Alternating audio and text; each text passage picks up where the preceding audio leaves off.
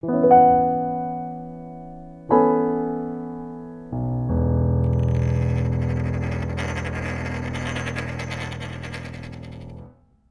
hallo zu unserem äh, neuen Blockchain-Café. Wir haben heute gesprochen über NFTs in der Kunst äh, und das war eine Gemeinschaftsveranstaltung mit dem Stuttgarter Blockchain-Meetup und mit dabei waren der Ralf Knoblauch, der Dennis äh, Seyer und der Max Bayer und ich logischerweise als Diskussionsteilnehmer auch mit einer kleinen Anti-Meinung zu NFTs in der Kunst. Ich frage jetzt mal gleich den Max als erstes. Was hat dir denn heute so ähm, besonders gefallen oder dich beeindruckt bei der heutigen Diskussion und bei dem heutigen Vortrag?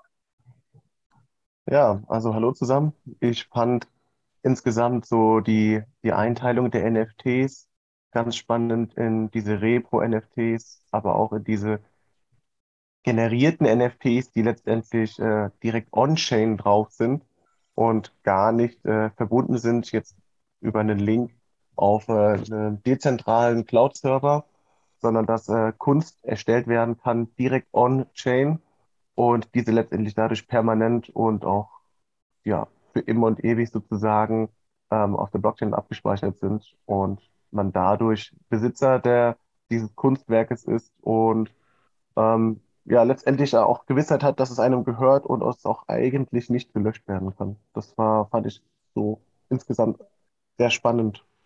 Wobei der Nils ja gesagt hatte, dass es, es gibt einerseits unveränderliche NFT-Kunstwerke, digitale, und es gibt aber auch welche, wo der Künstler nochmal rangehen kann. Und das, was du meintest, waren ja, glaube ich, die, die Code-basierten, die dann genau. ähm, irgendwie, sagen wir, nicht vorherbestimmt waren. Ich kaufe dann quasi die Katze im Sack und wenn das äh, Ding gemintet wird durch meinen Kauf, dann bekomme ich da ein tolles Kunstwerk zum Beispiel. Genau, die sind dann sozusagen auch mhm. eher so ein bisschen zufallsbasiert über so einen Algorithmus ja. oder KI werden die dann generiert. Und die KI nicht, das ist fester Code. Ja, ja, aber je nachdem gibt es ja auch Möglichkeiten, dass sozusagen so eine KI aus den Wörtern, aus dem Code sozusagen ein Bild generiert. Ähm, hängt halt davon ab, wie das letztendlich dann das Bild generiert wird. Nee, hat er nicht gesagt, weil du musst, du musst vorherbestimmbar sein in der Blockchain. Das heißt, alle müssen zum gleichen Ergebnis kommen. Ja, ja, okay. Gut, aber egal. Ralf? Ja, die Klassifizierung von NFTs in der Kunst, äh, vielleicht gibt es ja noch ein paar weitere oder Nischenklassifizierungen, die noch nicht betrachtet worden sind. Äh, was für mich auch neu war, äh, beziehungsweise was mir positiv erscheint durch die Einführung von Blockchain-Technologie, dass dadurch durch mit digitaler Kunst jetzt wohl einige Künstler mehr ein bisschen ordentliches oder Einkommen generieren können. So, das zeigt ja, dass äh, durch Wegfall von Intermediären, also diejenigen, die Galerien oder Verlage oder was auch immer, die äh, sonst äh, darüber entscheiden, äh, was Kunst ist oder was äh, verkauft werden kann, was verkauft werden soll, ähm, dass dadurch sozusagen der Vertriebskanal direkter wird und Intermediäre wegfallen. Wieder ein Beispiel dafür, dass die Blockchain-Technologie hier helfen kann. Ähm, in Summe haben wir aber, wie wir es schon äh, diskutiert haben, auch, äh, haben wir immer noch die Verbindung, wie kriegen wir es zu heute oder älteren physikalisch vorhandenen äh, Dingen oder Kunstwerken. Äh, wie kann man dort äh, die NFT-Geschichte, den Nachweis, dass mir das gehört, dass das verankert ist? Bei einem digitalen äh, Objekt ist das in sich mit drin, also weil es nur digital existiert. Und ähm, ja, natürlich muss man auch schauen, äh, wenn man die, äh, man muss letztendlich Vertrauen haben zu den Plattformen oder auch zu den Künstlern, äh, wenn die selbst sozusagen den Smart Contract beeinflussen, dass sie von einem, was es angeblich vielleicht nur einmal oder zehnmal gibt, wenn die dann im Nachhinein oder den Smart Contract so gemacht haben, ne, dann wenn ich nochmal Geld brauche, dann mache ich es nochmal und verkaufe Plagiate oder neue Originale. Äh, dass man dort ähm, natürlich äh, bei der Manipulation aufpassen muss, beziehungsweise dass es dafür dann natürlich auch für die Echtheit, ob das digitale Kunstwerk nur einmal oder nur mal zehnmal da ist, dass dort eine Prüffähigkeit entstehen muss. Und diese Prüffähigkeit haben wir zum Teil ist noch nicht gegeben. Ja, hier ist äh, Vertrauen oder äh, kann natürlich auch Missbrauch äh, getrieben werden. Aber äh, dort wird es in der Zukunft noch was geben. Und das war schon interessant. Auch diese Diskussion wurde ja angerissen. Und, aber ich bin positiv gestimmt, dass äh, NFTs auch ähm, in Zukunft eben für digitale Kunstwerke oder nehmen wir an für ähm, Lieder, ja, äh, sind ja auch Kunstwerke, könnte man sagen, äh, dass es da wirklich äh, das Geld dann direkt zu denen kommt, die es erstellt haben. Dennis? Ja, zunächst einmal möchte ich sagen, dass ich äh, ähm, den Vortrag von Nils sehr, sehr spannend fand über Pinsel und auch die Projekte an sich. Ich fand es auch äh, toll, wie Annette noch ein bisschen was zu X-Circle, auch zu deren Agentur ähm, erzählt hat. Also beides wirklich sehr, sehr spannende Projekte, die meiner Meinung nach auch noch eine gewisse Zukunft haben, ähm, um sich da wirklich in dem Bereich toll zu etablieren und noch toll weiterzuentwickeln. Was ich persönlich sehr spannend fand, waren natürlich die, also einerseits die Mehrwerte, die NFTs bieten sollen und auch können, aktuell zum gegenwärtigen Zeitpunkt schon. Dann natürlich auch noch die Diskussion über die Regulatorik, ähm, was mich halt persönlich sehr interessiert, aber auch die bevorstehenden Herausforderungen für die nachhaltige Etablierung am Markt einfach. Also, dass man wirklich sagen kann, hey, NFTs sind da, ähm, um auch wirklich zu bleiben und das auch für die Zukunft. Also, das ist jetzt nicht nur ein Hype gesteuertes ähm, oder eine halbgesteuerte Entwicklung ist, sondern auch wirklich was Nachhaltiges an der ganzen Sache ist.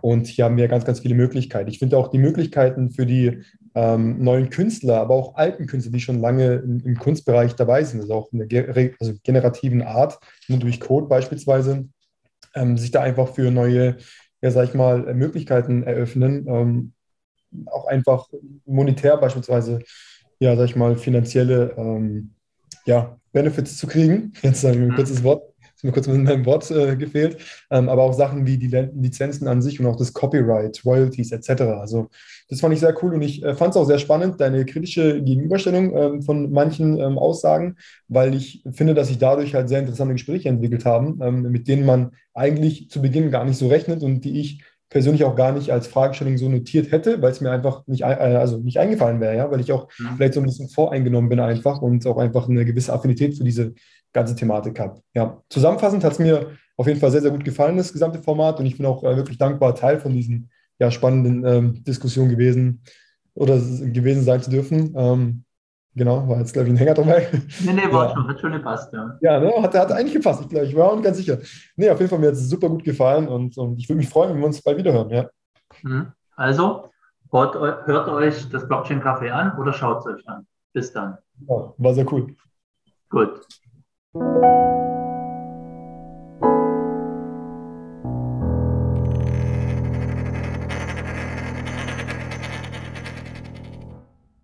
willkommen zu unserem Blockchain STR Meetup, diesmal äh, in Kooperation mit DeFi jetzt im Format Blockchain Café. Wir unterhalten uns heute gemeinsam ähm, ja, mit dem Nils Dürr, mit äh, Frau Dr. Annette Doms und dem Tor Alexander über NFTs in der Kunst, also nicht fungible Token in der Kunst, Fluch oder Segen. Und ähm, es wird hauptsächlich darum gehen, beziehungsweise über die Verbindung von nicht fungiblen Token zur Kunst und der kontroversen Diskussion über die Sinnhaftigkeit und äh, auch die Anwendungsfälle von diesen NFTs. Ganz kurz zu unserem heutigen Rahmen, äh, unser Zeitplan bzw. Programmablauf. Jetzt natürlich äh, kurz erstmal die Begrüßung und die Einleitung. Dann, ich würde mal sagen, jetzt 1935, wir sind schon fünf Minuten zu spät, aber nach fünf Minuten ungefähr die Vorstellung von den Speakern und der Beginn vom Impulsvortrag von Nils Dürr ähm, welcher auch der Co-Founder und also der, der, Mitgründer und der ähm, CTO von Pinsel ist. Das ist eine Feinart-NFT-Plattform. Darum wird es heute nämlich hauptsächlich gehen. Dann ab 20 Uhr ungefähr ja nochmal die Vorstellung unserer weiteren Expertinnen und 20.10 Uhr Beginn der Diskussionsrunde und danach werden wir uns gemeinsam unterhalten. Also ihr könnt auch gerne Fragen stellen. Wir werden zu Beginn erstmal die Fragen durchdeklinieren, ähm, teilweise auch schon während dem Impulsvortrag und danach natürlich die Diskussionsrunde anstoßen. Um 22 Uhr ungefähr, unser offizielles Ende, müssen wir schauen, je nachdem, wie die Themen natürlich abgehandelt werden, können wir auch ein bisschen flexibler agieren. Ähm, zu einem Etikett heute, Fragen während des Vortrags und die Diskussion bitte in den Chat, damit wir unseren Vortrag nicht unterbrechen. Mikrofon bitte stumm halten, Video gerne einschalten, falls ihr es möchtet. Hier nochmal der Hinweis, Achtung, es wird aufgezeichnet und landet später auf YouTube.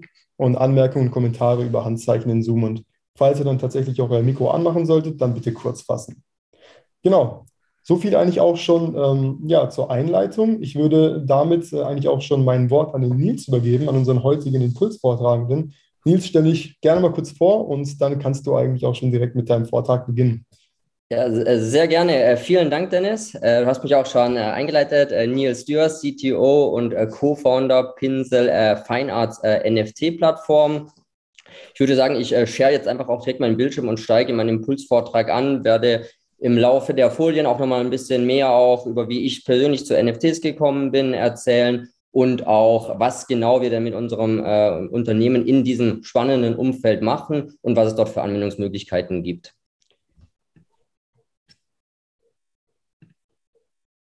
Ihr solltet gleich auch alle meinen Bildschirm sehen, beziehungsweise die mitgebrachten Folien äh, in Vollbild. Wenn ja, kurzes Go geben, dann würde ich beginnen. Genau, also nochmal herzlich willkommen von meiner Seite. Auch äh, vielen Dank für die Einladung und die Möglichkeit, hier das Thema äh, vorzusprechen. Äh, zu mir, wie gesagt, Co-Founder und CTO von Pinsel, Feinart NFT-Plattform. Es ist immer sehr spannend bei den äh, bei Gründern, bei auch Personen, die sich dafür entschieden haben, eigentlich jetzt im Web3-Bereich auch so ein bisschen ihre berufliche Laufbahn fortzusetzen, was denn der Hintergrund ist. Also vorneweg, mein Hintergrund ist äh, Wirtschaftsinformatik. Hintergrund. Ich war lange Jahre im äh, Tech Consulting bei SAP, komme dort aus einem Hintergrund mobile Applikationsentwicklung, äh, Transformations-, Digitalisierungsstrategien bei Kunden in verschiedenen Industrien.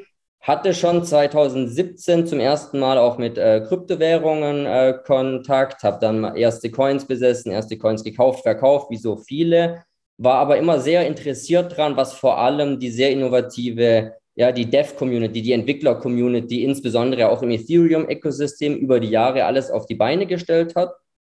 Und bin dann Anfang 2021, im Januar, Februar, eben auf dieses Thema NFT gestoßen.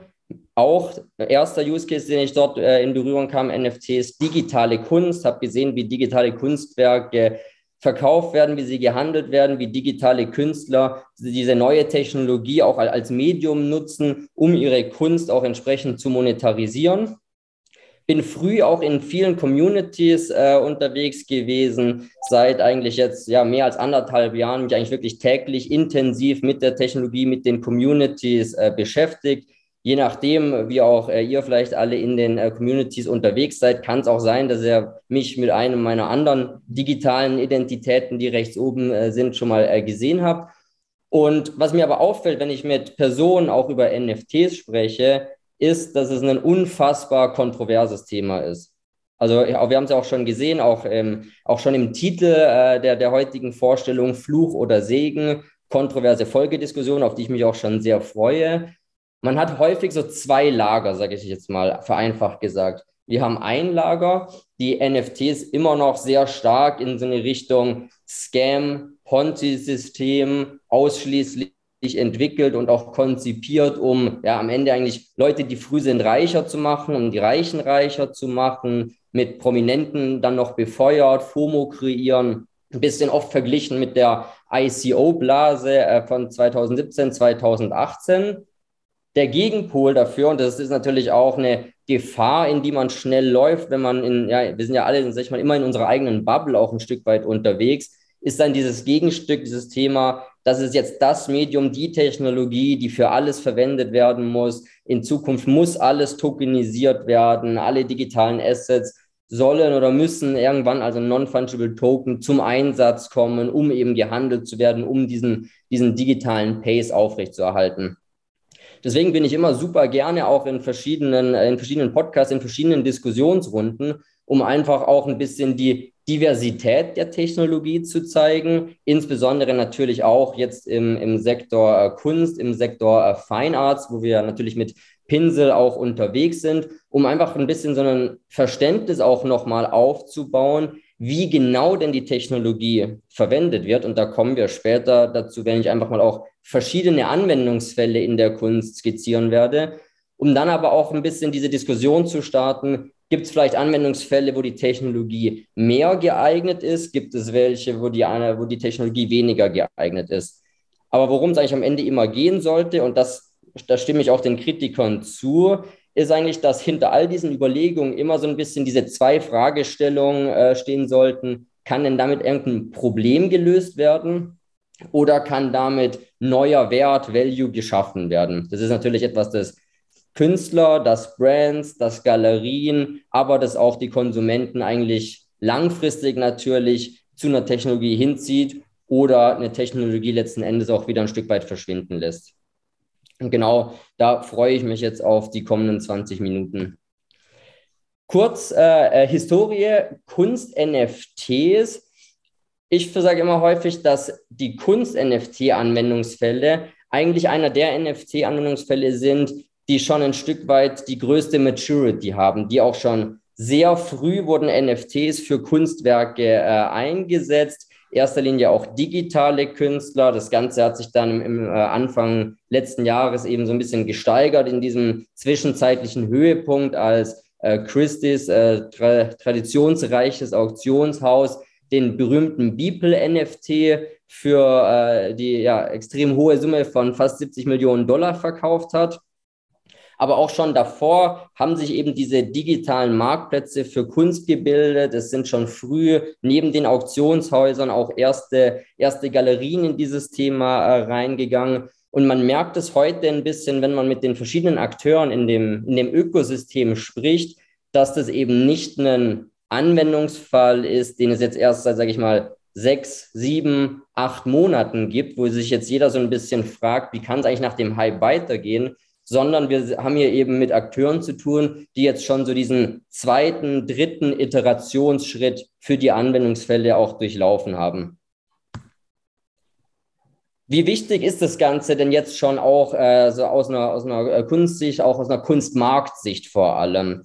Ich habe mit äh, Spannung erwartet den Art Basel-Bericht äh, Anfang des Jahres. Äh, es ist ein jährlich veröffentlichter äh, Bericht über ja, so ein bisschen Zustand des Kunstmarktes, Volumen, Trends auf dem Kunstmarkt. Und es war jetzt natürlich so die erste, sage ich mal, Ausgabe dieses Berichts nach, der, nach diesem Hype, der sich da in der zweiten Jahreshälfte 2021 äh, äh, so ein bisschen gebildet hat.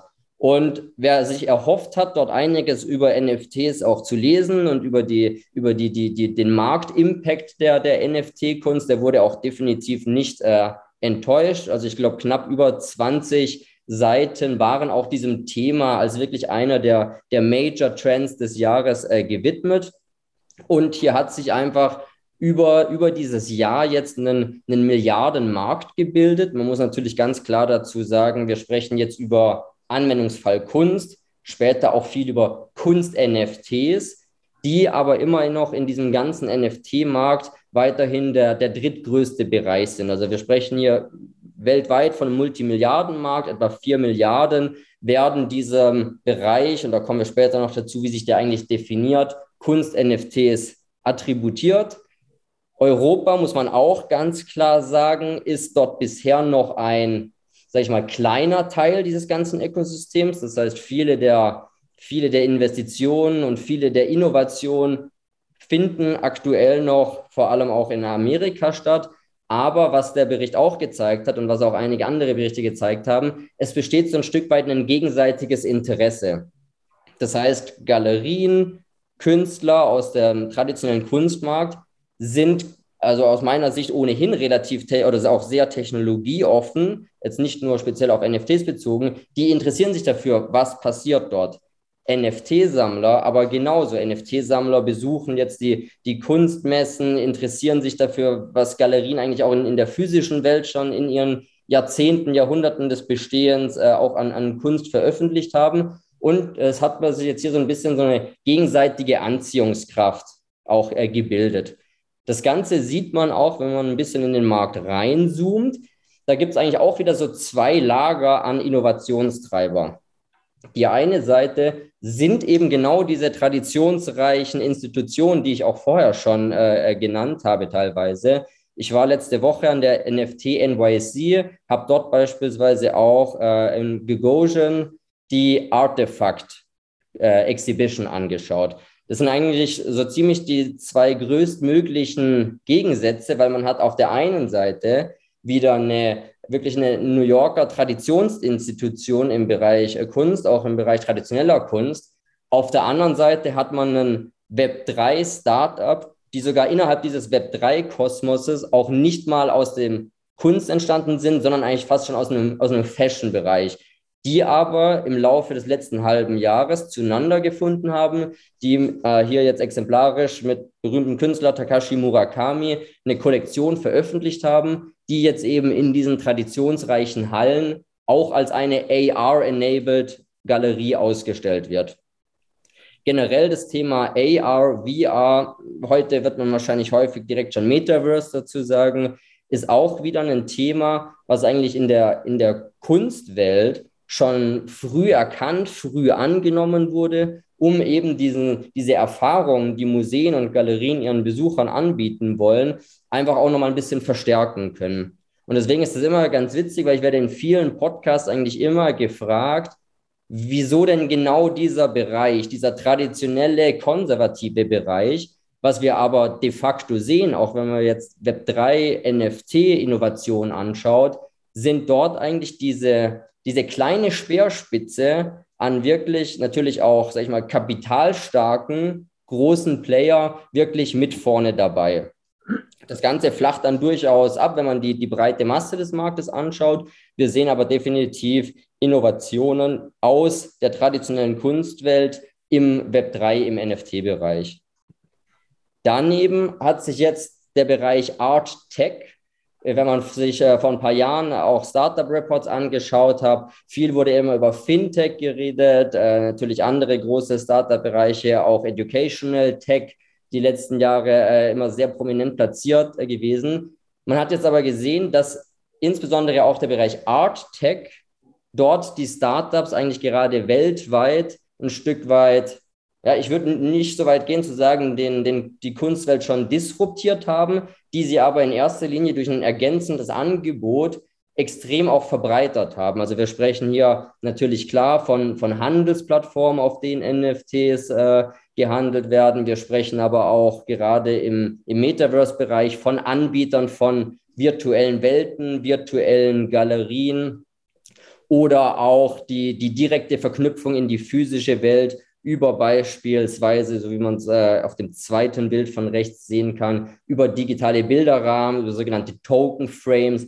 in welchem dann NFTs auch in der realen Welt äh, dargestellt werden können.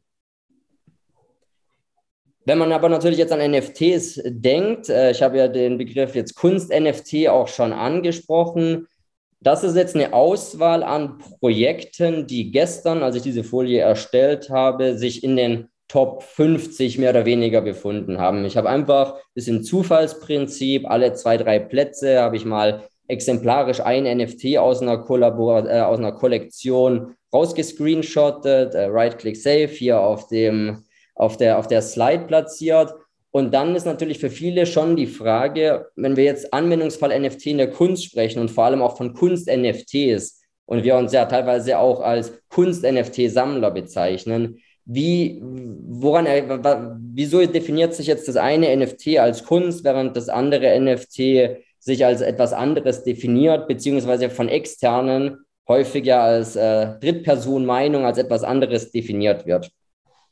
Das ist auch tatsächlich gar nicht so einfach, weil sich natürlich teilweise äh, auch hier natürlich in, in diesem äh, Tech-Web3-Ökosystem, in dem viel Bewegung ist, sich auch die, die Grenzen da sehr, sehr stark verschwimmen für mich oder auch für, für uns bei Pinsel ist aber so eine, so eine klare Linie, die man einfach ziehen kann, auch so eine Definitionslinie, ist es eben, dass Kunst-NFTs oder auch Krypto-Art, wie ja manchmal so der ganze, ganze Bereich auch nochmal als Überbegriff äh, bezeichnet wird, sich eigentlich dadurch auszeichnet, dass eben der, der NFT auch zum Zwecke der, des Ausdrucks des Kunstwerks, der Darstellung, audiovisueller Darstellung des Kunstwerks kreiert wurde und eben nicht für etwaige Weiterverwendung, Utility-Gedanken, wie sie viele der auch hier dargestellten äh, NFTs eigentlich inhärent in sich haben. Und das ist so ein Stück weit so eine allererste Definition, mit der man sich diesem Thema Kunst-NFT nähern kann. In dieser gibt es jetzt aber natürlich noch mal, sag ich mal, unterschiedliche Ausdruck, äh, Ausdrucksformen von Kunst-NFTs.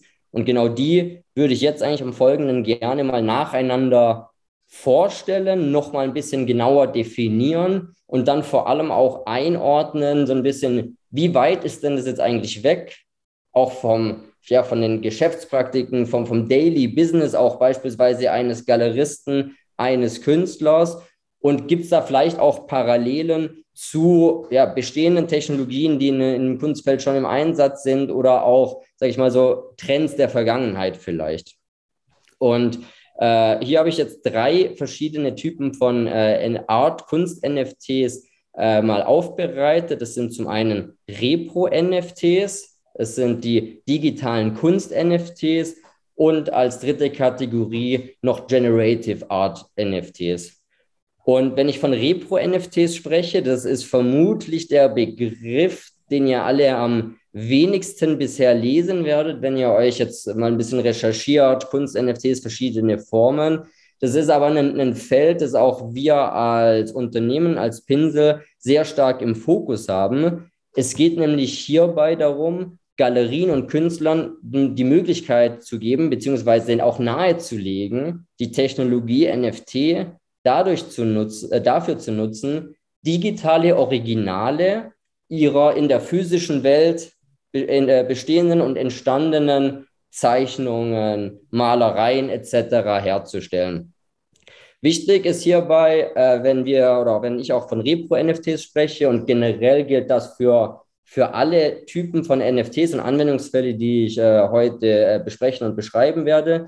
Es geht hier um digitale Originale, um digitale Assets, die losgelöst sind von dem physischen Asset, von dem, von dem physischen Kunstwerk. Das heißt, es geht hier nicht um klassischer Beispiel, den einen immer viel auch Fundmanager fragen, ist das hier fraktionalisierte Kunstwerke. Finden die alle super spannend, äh, investieren in, in Kunst, kommt äh, in, in vielen Kreisen sehr gut an. Deswegen auch fraktionalisierte Kunst, meiner Meinung nach durchaus valider Anwendungsfall, aber nicht das, wovon hier gesprochen wird. Hier geht es wirklich darum, ein digitales Original des Kunstwerks herzustellen, gemintet, geprägt auf der Blockchain, NFT-Technologie mit den gängigen Standards. Und das ist vor allem etwas für, für Galerien und Künstler, das ein Stück weit ähnlich ist zu signierten Posterdrucken, zu Lithografien. Das heißt, hier geht es nicht jetzt darum, das physische Kunstwerk äh, irgendwie zu verwässern, weil es das jetzt zweimal gibt. Und man sagt auch nicht, das ist jetzt genau das nur in der digitalen Welt, sondern es ist die Möglichkeit, beispielsweise eine neue Anwendergruppe, eine neue Zielgruppe zu erreichen. Es gibt Kunstsammler auf dieser Welt, die sind sehr digital affin. Äh, auch die, die Kunstbranche durchlebt da gerade einen, einen Wandel, auch das E-Commerce stark im Kommen ist. Und es sind eben beispielsweise Sammler, die vielleicht sagen, okay, ich würde da jetzt gerne aber ein digitales Original haben. Das vielleicht ist mir das physische Original, die Malerei, das Zeichnung zu teuer. Vielleicht habe ich schlicht und ergreifend in, in meiner Wohnung auch keinen Platz, jetzt eine weitere, einen weiteren signierten Posterdruck aufzuhängen. Die interessieren sich dafür, digital Kunst von ihren Lieblingsgalerien, von ihren Lieblingskünstler zusammen zu sammeln. Natürlich sind jetzt hier viele, sage ich mal, Vorteile von NFTs, die will ich jetzt auch gar nicht alle äh, aufzählen. Das sind eigentlich meistens, wenn wir auch äh, jetzt in diesem Use Case Repro NFT über Vorteile von NFTs zu sprechen kommen, natürlich viel Vorteile, die eigentlich alle digitalen Produkte haben, sei es Lagerkosten. Wir sprechen wieder üblicherweise über Transparenz im Sinne von, man hat eine klare äh, Provenience, das heißt, das Ding ist fälschungssicher, die, die Galerie kann wirklich diesen Token ausgeben. Durch Blockchain, durch die Technologie, durch NFT ist diese Provenience einsehbar. Das heißt, das Ding geht auch als Original, als digitales Original dann, sage ich mal, auf die Reise in die Sammlerschaft. Der dritte Punkt, weswegen das Ganze auch äh, sehr großen Anklang findet, wenn wir mit Galerien und, und mit Künstlern äh, sprechen. Wir haben jetzt auch eine Partnerschaft äh, im September mit dem Brüssel Gallery Weekend, sind dort mit den Galerien im Austausch. Ist dieses Thema, wie kommen eigentlich all diese Galerien und Künstler, vor allem auch die, die jetzt nicht Entwicklerressourcen etc. angestellt haben, wie kommen denn jetzt die eigentlich in diese ganz neue Welt rein, ins, ins Metaverse, wenn man so will, äh, über das die alle, äh, alle sprechen, über das die, das die alle sehen. Was wäre denn da eben so ein Einstieg? Und da fahren wir den Ansatz, es sind hier äh, äh Screenshots äh, mit einem mit einem deutsch-italienischen Künstler, Ugo Dossi. Da haben wir seine Werke, die er auch äh, auf der Biennale in Venedig äh, vergangenen Monat ausgestellt hat, haben wir als digitale Originale hergestellt und eben in einer, in einer virtuellen Galerie dann auch besuchbar verfügbar gemacht.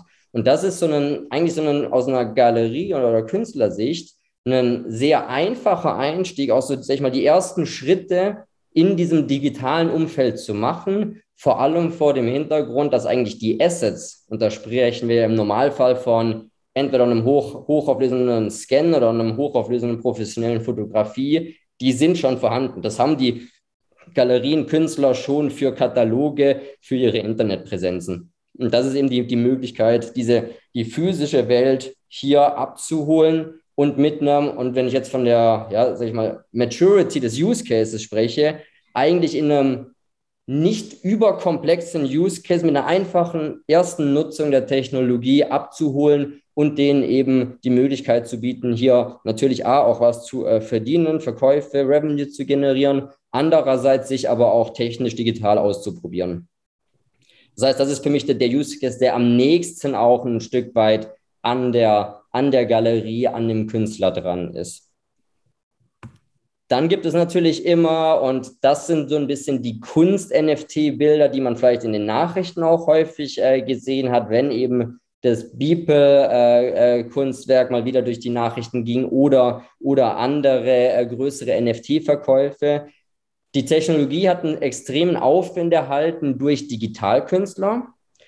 Digitale Kunst ist natürlich jetzt sehr divers, äh, geht von digitalen Standbildern über animierte Videos. Hier kommt natürlich jetzt auch schnell der Bereich audiovisuell dazu, mit Ton unterlegten oder sogar ganz in 3D animierten Kunstwerken, die am Ende aber eigentlich mit der gleichen, mit der gleichen Technologie auf die gleiche Art und Weise, auch mehr oder weniger mit den gleichen Standards, ebenfalls als ein NFT, als ein digitales Original äh, erstellt werden können. Das war für digitale Künstler eigentlich in der Anfangszeit noch spannender, weil natürlich hier immer diese Frage ist, und ich gehe davon aus, das wird auch später in unserer kontroversen Erfolgediskussionsrunde ein Thema sein. Digitale Information ist natürlich grundsätzlich replizierbar, hatte, sage ich mal, einen sehr negativen Impact auf auch die Monetarisierungsmöglichkeiten von digitalen Künstlern. Das heißt, ein, äh, ein Stück weit auch ein, Umsatz, die Profession von einem digitalen Künstler war dann eben sehr oft gar nicht so wirklich der, ja, der Verkauf seiner Kunstwerke, wie es vielleicht ein, ein, ein, äh, jemand aus der malenden Kunst kannte, sondern viel Auftragsarbeiten, auch viel, sage ich mal, die digitale Kunst so ein Stück weit als, als Werbefläche auch für die Personal Brand zu, benutzen, zu benutzen, um dann beispielsweise, und das sind ja auch die beruflichen, wenn man mal so ein bisschen diese großen Digital Artists jetzt im NFT-Bereich anschaut, viele mit einem Hintergrund in der Werbeindustrie, viele mit einem Hintergrund in, in Bühnentechnik, Bühnenbilder, die eben dadurch jetzt die Möglichkeit haben oder auch früh gesehen haben, eigentlich auch die Kunstwerke an sich verkaufen zu können und eben nicht über Nutzungsrechte oder andere Vehikel dann das Ganze indirekt.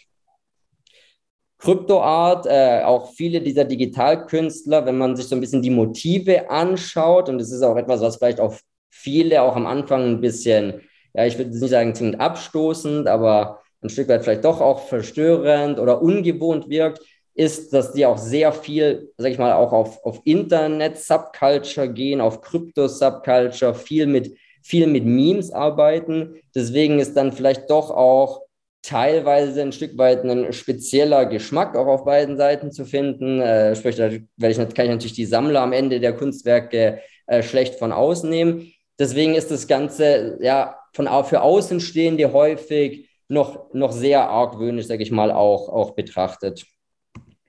Vorteile habe ich schon angesprochen, ist in erster Linie diese Themen äh, digitale Ownership, digitale Knappheit, waren auch zwei, sage ich mal, dieser Konzepte, die mich an der Technologie sehr fasziniert haben. Also ich glaube auch jeder, der auch mal online Videospiele gespielt hat, dieses Thema, wann besitze ich denn was? Bei Coins hieß es ja schon, ja schon, schon ewig immer das Thema, uh, not your keys, not your coins. Einfach dieses digitale Dinge besitzen und dann, sage ich mal, auch selber autonom darüber zu entscheiden, die vielleicht jemandem zu schenken, die vielleicht jemandem zu verkaufen, ist etwas, was von den äh, Digital Artists gesehen wurde und dass jetzt natürlich diese, diesen ganzen Hype um NFTs in all den anderen Anwendungsfällen außerhalb der Kunst nochmal, ja, eigentlich bis ins Extrem nochmal angefeuert hat. Und digitale Kunst, vorher haben wir über so den Einstieg in das Metaverse gesprochen. Digitale Kunst durch die, die Vielseitigkeit auch in der Umsetzung mit 3D-Objekten, mit, mit wirklich ganzen Erfahrungen eigentlich in sich schon, bieten sich natürlich auch dafür an, dann in, in virtuellen Umgebungen, in Augmented Reality Umgebungen, dann natürlich nochmal das Ganze auf, sage ich mal, so ein höheres Level auch nochmal zu setzen. Dritte Kategorie, auch ein digitales Thema, sehr hoch angesehen. Ich habe auch in, in New York mit vielen Personen gesprochen, die gerade an, an Krypto-Funds arbeiten, die im Bereich sind, auch wirklich das Ganze aus einer Investitionssicht zu kommen, die auch teilweise schon Kunstsammler, Kunstinvestoren waren. Die sehen sehr, sehr viel Potenzial oder gucken immer sehr viel auf dieses Thema Generative Art NFT. Was ist Generative Art? Erstmal, es ist nichts Neues. Also es, äh, Generative Art ist nichts, was jetzt irgendwie erst durch eine Blockchain entstanden ist oder, oder sogar erst durch NFTs.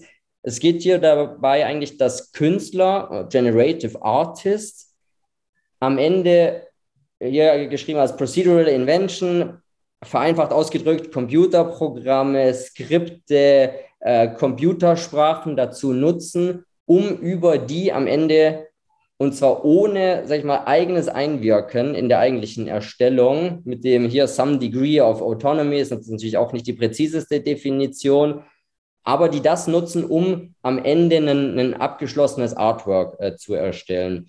Das Ganze gibt es seit, äh, ja, eigentlich seit Jahrzehnten. Es haben sich jetzt aber auch insbesondere hier im Bereich der, der Kryptokunst, der, der NFT-Anwendungsfälle, so ein paar Plattformen gebildet, auch in den verschiedenen Ökosystemen. Wir haben Artblocks äh, im, im Ethereum-Ökosystem, wir haben FXHash im, im Tezos-Ökosystem, die eben Plattformen sind, um genau diesen Generative Artists die Plattform zu bieten, ihre Generative Art am Ende als, ja, als einen NFT anzubieten. Das Spannende hierbei ist, sondern ist eigentlich auch ein Stück weit diese Art und Weise, wie auch die Generative Art dann am Ende in den Markt gebracht wird, weil es hier eben häufig der Fall ist, dass der, der User-Input, das heißt eigentlich der, der Sammler am Ende mit seiner Wallet-Interaction, also technisch gesehen, mit seinem Kauf, mit seinem Mint diese Erstellung am Ende äh, in Gang setzt. Und dann, je nachdem, zu welchem Zeitpunkt, mit, mit vielleicht auch welchem, sag ich mal, äh, Wallet-String, den ich am Ende habe in meinem Public Key, ich in diesem Fall hier Chromie Squiggle, eine der bekanntesten äh, Generative Art Kollektionen, diesen Erstellprozess anstoße, sieht der so aus, wie ihr ihn jetzt gerade seht, oder hat ja andere Kurven, andere Farben etc. Das heißt, das Ganze ist einerseits was sehr Interaktives, andererseits aber natürlich auch noch mal ein bisschen mehr in diesem Gedanken, ich habe das Ding wirklich, das ist on-chain, das ist, der, der Skript ist ja eigentlich für die Ewigkeit auch in der, in der Blockchain äh, verewigt, kombiniert mit, äh, mit Open Source Libraries, die, die aktuell auch von, von allen Browsern eigentlich weitestgehend unterstützt werden, hat man so eben eigentlich dieses, dieses Medium nochmal ganz anders interpretiert Nämlich nicht einfach nur, weil es oft heißt ja, der Token ist einfach nur eine Referenz auf ein JPEG, im schlimmsten Fall noch auf ein JPEG irgendwo auf einem zentralen Server. Das ist aber wirklich ein, ein Fall, in dem das Medium auch dazu genutzt wird, eigentlich selber am Ende dann das Kunstwerk darzustellen. Und das äh, hat jetzt über die, über die vergangenen Monate, über die vergangenen Jahre einfach so eine, so eine sehr aktive Community an Generative Artists und auch Sammlern hervorgehoben. Das Ganze klingt jetzt alles äh, ja bisher sehr rosig. Ich habe ja auch jetzt viel über die verschiedenen Anwendungsfälle gesprochen, auch Feedback von eben Galerien, von, von Künstlern. Die Frage ist, sind die denn schon alle da drin? Das hat man natürlich schon gemerkt, auch an den Anwendungsfällen, die ich, die ich vorgestellt habe. Vielfach sehen wir natürlich auch das Potenzial, den Galerien da jetzt dabei zu helfen, in ihre ersten Schritte im Metaverse, in dieser digitalen Welt zu machen. Weil was wir auch beobachten können, ist, dass die Eintrittshürden noch extrem hoch sind. Und das ist in, in, aller, in den aller, allermeisten Fällen ist da das Feedback, das wir bekommen, die Komplexität des ganzen Themas. Und Komplexität kommen jetzt die, sag ich mal, auch ein Stück weit die typischen Krypto-Komplexitätsthemen auf, wie Wallet Handling, Security, sich das alles einrichten, mit Kryptowährungen äh, umzugehen. Und das hat ein bisschen zur Folge, dass diese Speerspitze der Fine Arts äh, Welt reingeht, dass einzelne Künstler, einzelne Galerien da äh, sehr stark reingehen, unterstützt durch die Innovatoren aus dem Bereich Startup und auch, äh, und auch aus ja, sag ich mal, vielen Interessierten, auch aus der Web3 Krypto Community, die eben dort helfen und auch mit reingehen, aber trotzdem eben noch so ein, so ein großer Teil so ein bisschen in so einem Eide gerade ist. Das heißt, die beobachten das, wir sehen das auch, wenn wir mit, wenn wir mit Kunstmessen, mit den, mit den Gallery Weekends sprechen. Die würden da alle auch, die wollen da alle was machen. Die warten nur noch so ein bisschen auf den richtigen Moment, den richtigen Partner, die richtige Idee. Und das ist genau das, wo, wo wir uns ja auch als Unternehmen platzieren, als eine, eine Fine Art NFT-Plattform, äh, die sich als Partner sieht für die Galerien, für die Künstler, um eben mit denen gemeinsam diesen Weg in, äh, in, am Ende in das Metaverse, in die NFT-Welt auch zu bestreiten. Und wir sehen da vor allem eigentlich die, als die drei Pfeiler, um das Ganze auch zu erreichen, Benutzerfreundlichkeit, dann äh, Renom äh, Renommiertheit, reputable, das heißt auch ein Stück weit zu schauen, dass eben kein Scam stattfindet, dass hier auch die, die verifizierten Künstler, die verifizierten äh, Galerie draufgehen, jeder auch ein Stück weit weiß, mit wem er, mit wem er hier in den, in den Austausch geht.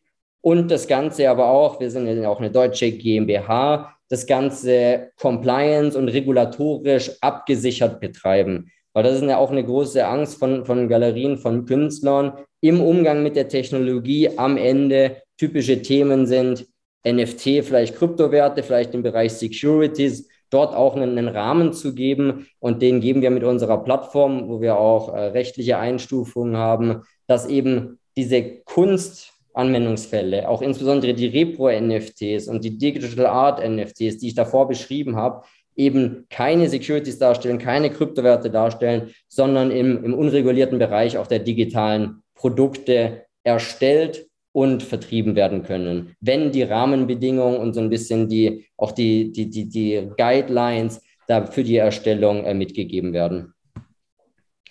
Genau, konkret nochmal ein, ein paar Punkte, um das äh, nochmal noch mal aufzugreifen. Wir haben jetzt so ein bisschen diese zwei Welten. Das heißt, wir haben äh, Fine Art, die eben diese, diese Hürden noch vor, äh, noch vor sich hat, wo eben nicht die Sammler ihre eigenen Wallets haben, wo die Sammler keine Kryptowährung haben. Auf der anderen Seite aber, und das habe ich ja bei, dem, bei der Marktübersicht angesprochen, wir haben auch viele NFT-Sammler, die Interesse bekunden von den Galerien, von Emerging Artists, auch aus dem physischen Bereich, NFTs zu kaufen. Und jetzt alle sprechen ja immer davon, uh, building, building the bridge. Und in vielerlei Fällen ist das Ganze aber mehr so ein, ich springe von der einen auf die andere Seite des Flusses und versuche die rüber zu reißen. Das heißt, was den, den Weg, den, den wir gehen, ist es eigentlich so ein Stück weit diese Vorteile, die ich beispielsweise jetzt ja auch in einem Self-Custody-Wallet sehe. Ich bin immer der, der so ein bisschen der Meinung, es gibt ja kaum etwas Einfacheres, als sich mit einem Metamask-Wallet auf einer Plattform einzuloggen. Und das ist auch etwas, was NFT-Sammler vielfach erwarten. Für einen Großteil der Anwender im Internet ist das Ganze aber ganz und gar nicht einfach, sondern es ist mit Angst verbunden, mit der Angst, gehackt zu werden, mit der Angst, die eigenen Assets zu verlieren. Das heißt, um diese, um diese Seiten, diese verschiedenen Akteure zusammenzubringen, sehen wir sie eben so ein Stück weit als elementar an, flexibel zu sein flexible Zahlungsmöglichkeiten. Die einen mit Kreditkarte, die, andere mit, die anderen mit Kryptowährung. Flexible äh, Custody-Wahlmöglichkeiten. Das heißt, einerseits bekommen Nutzer bei uns einen, einen Pinsel-Wallet, die kriegen einen Custody-Wallet äh, erstellt, aus dem sie im Falle von einer Galerie, einem Künstler, aus dem sie NFTs minden. Aber auch Sammler kriegen per se einmal so ein Wallet zur Seite gestellt, um dort ihre gekauften NFTs verwahren zu können. Kommen Profi-Collector, sag ich mal, geübte, geübte Kryptonutzer auf unserer Plattform, geben wir denen aber auch die Möglichkeit, über Metamask ihr eigenes Wallet am Ende mit der Plattform äh, zu connecten und dann beispielsweise bei einem Kaufprozess auswählen zu können, soll das Ganze jetzt eigentlich in die Self-Custody-Wallet übertragen werden oder über die gestellt, in die gestellte Wallet. Und so erhoffen wir uns eigentlich so ein bisschen diese, diese Fine Art Community einerseits die, sag ich mal, NFT-affine, andererseits aber auch die wirklich traditionelle Kunstwelt, die natürlich dieses Thema schon gehört hat, die vielleicht auch mal irgendwo ihr erstes NFT kaufen will, die ein Stück weit auf der Plattform äh, zu verbinden.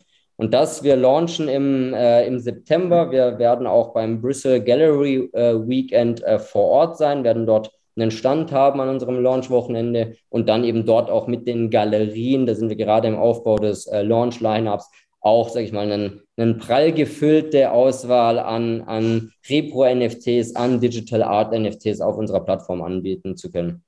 Und ansonsten natürlich, wenn Fragen zur Plattform sind, wenn Fragen zum Vortrag sind, wir haben definitiv, glaube ich, ja jetzt noch auch äh, mehr als genug Zeit, auch in der Diskussionsrunde. Und ansonsten kann mich auch jeder gerne jederzeit LinkedIn, E-Mail etc. kontaktieren. Nils, von meiner Seite aus, beziehungsweise vom ganzen Team, herzlichen Dank natürlich schon mal für diesen super Vortrag sehr, sehr informativ, sehr viele Informationen mit, mitbekommen über eure Plattform, über eure Vision, aber auch ähm, allgemein über den NFT-Markt. Ich würde auch schon, ähm, falls keine Fragen bestehen sollten, jetzt in die Diskussionsrunde einleiten.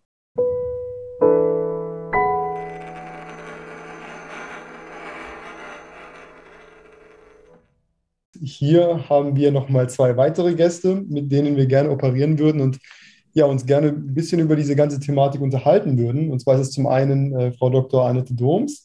Ähm, Annette, herzlich willkommen. Ähm, Annette ist CEO von der ICAA und auch Mitbegründerin von X-Circle. Das ist, äh, so wie ich das jetzt richtig verstanden habe, eine Agentur, welche die neuesten Technologien wie AR, VR, ähm, Game Engines etc. quasi in Verbindung mit der Blockchain und NFTs setzt und da versucht, neue immersive ja, ähm, Möglichkeiten zu schaffen für Nutzerinnen und Nutzer.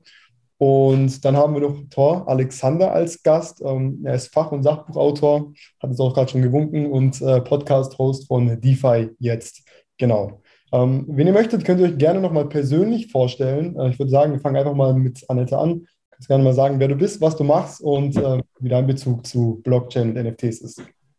Äh, gerne. Also ich bin ja Kunsthistorikerin, ja, also ich komme aus dem klassischen Kunstmarkt, habe aber äh, die Kunst immer unter dem Aspekt der Innovation betrachtet. Insofern liegt mein Forschungsschwerpunkt auch in der digitalen Kunst, die in den 60er Jahren schon angefangen hat und äh, insofern ist NFT einfach ein neues Medium, was jetzt existiert, was unglaubliche Möglichkeiten bringt. Nils hat es ja schon angesprochen.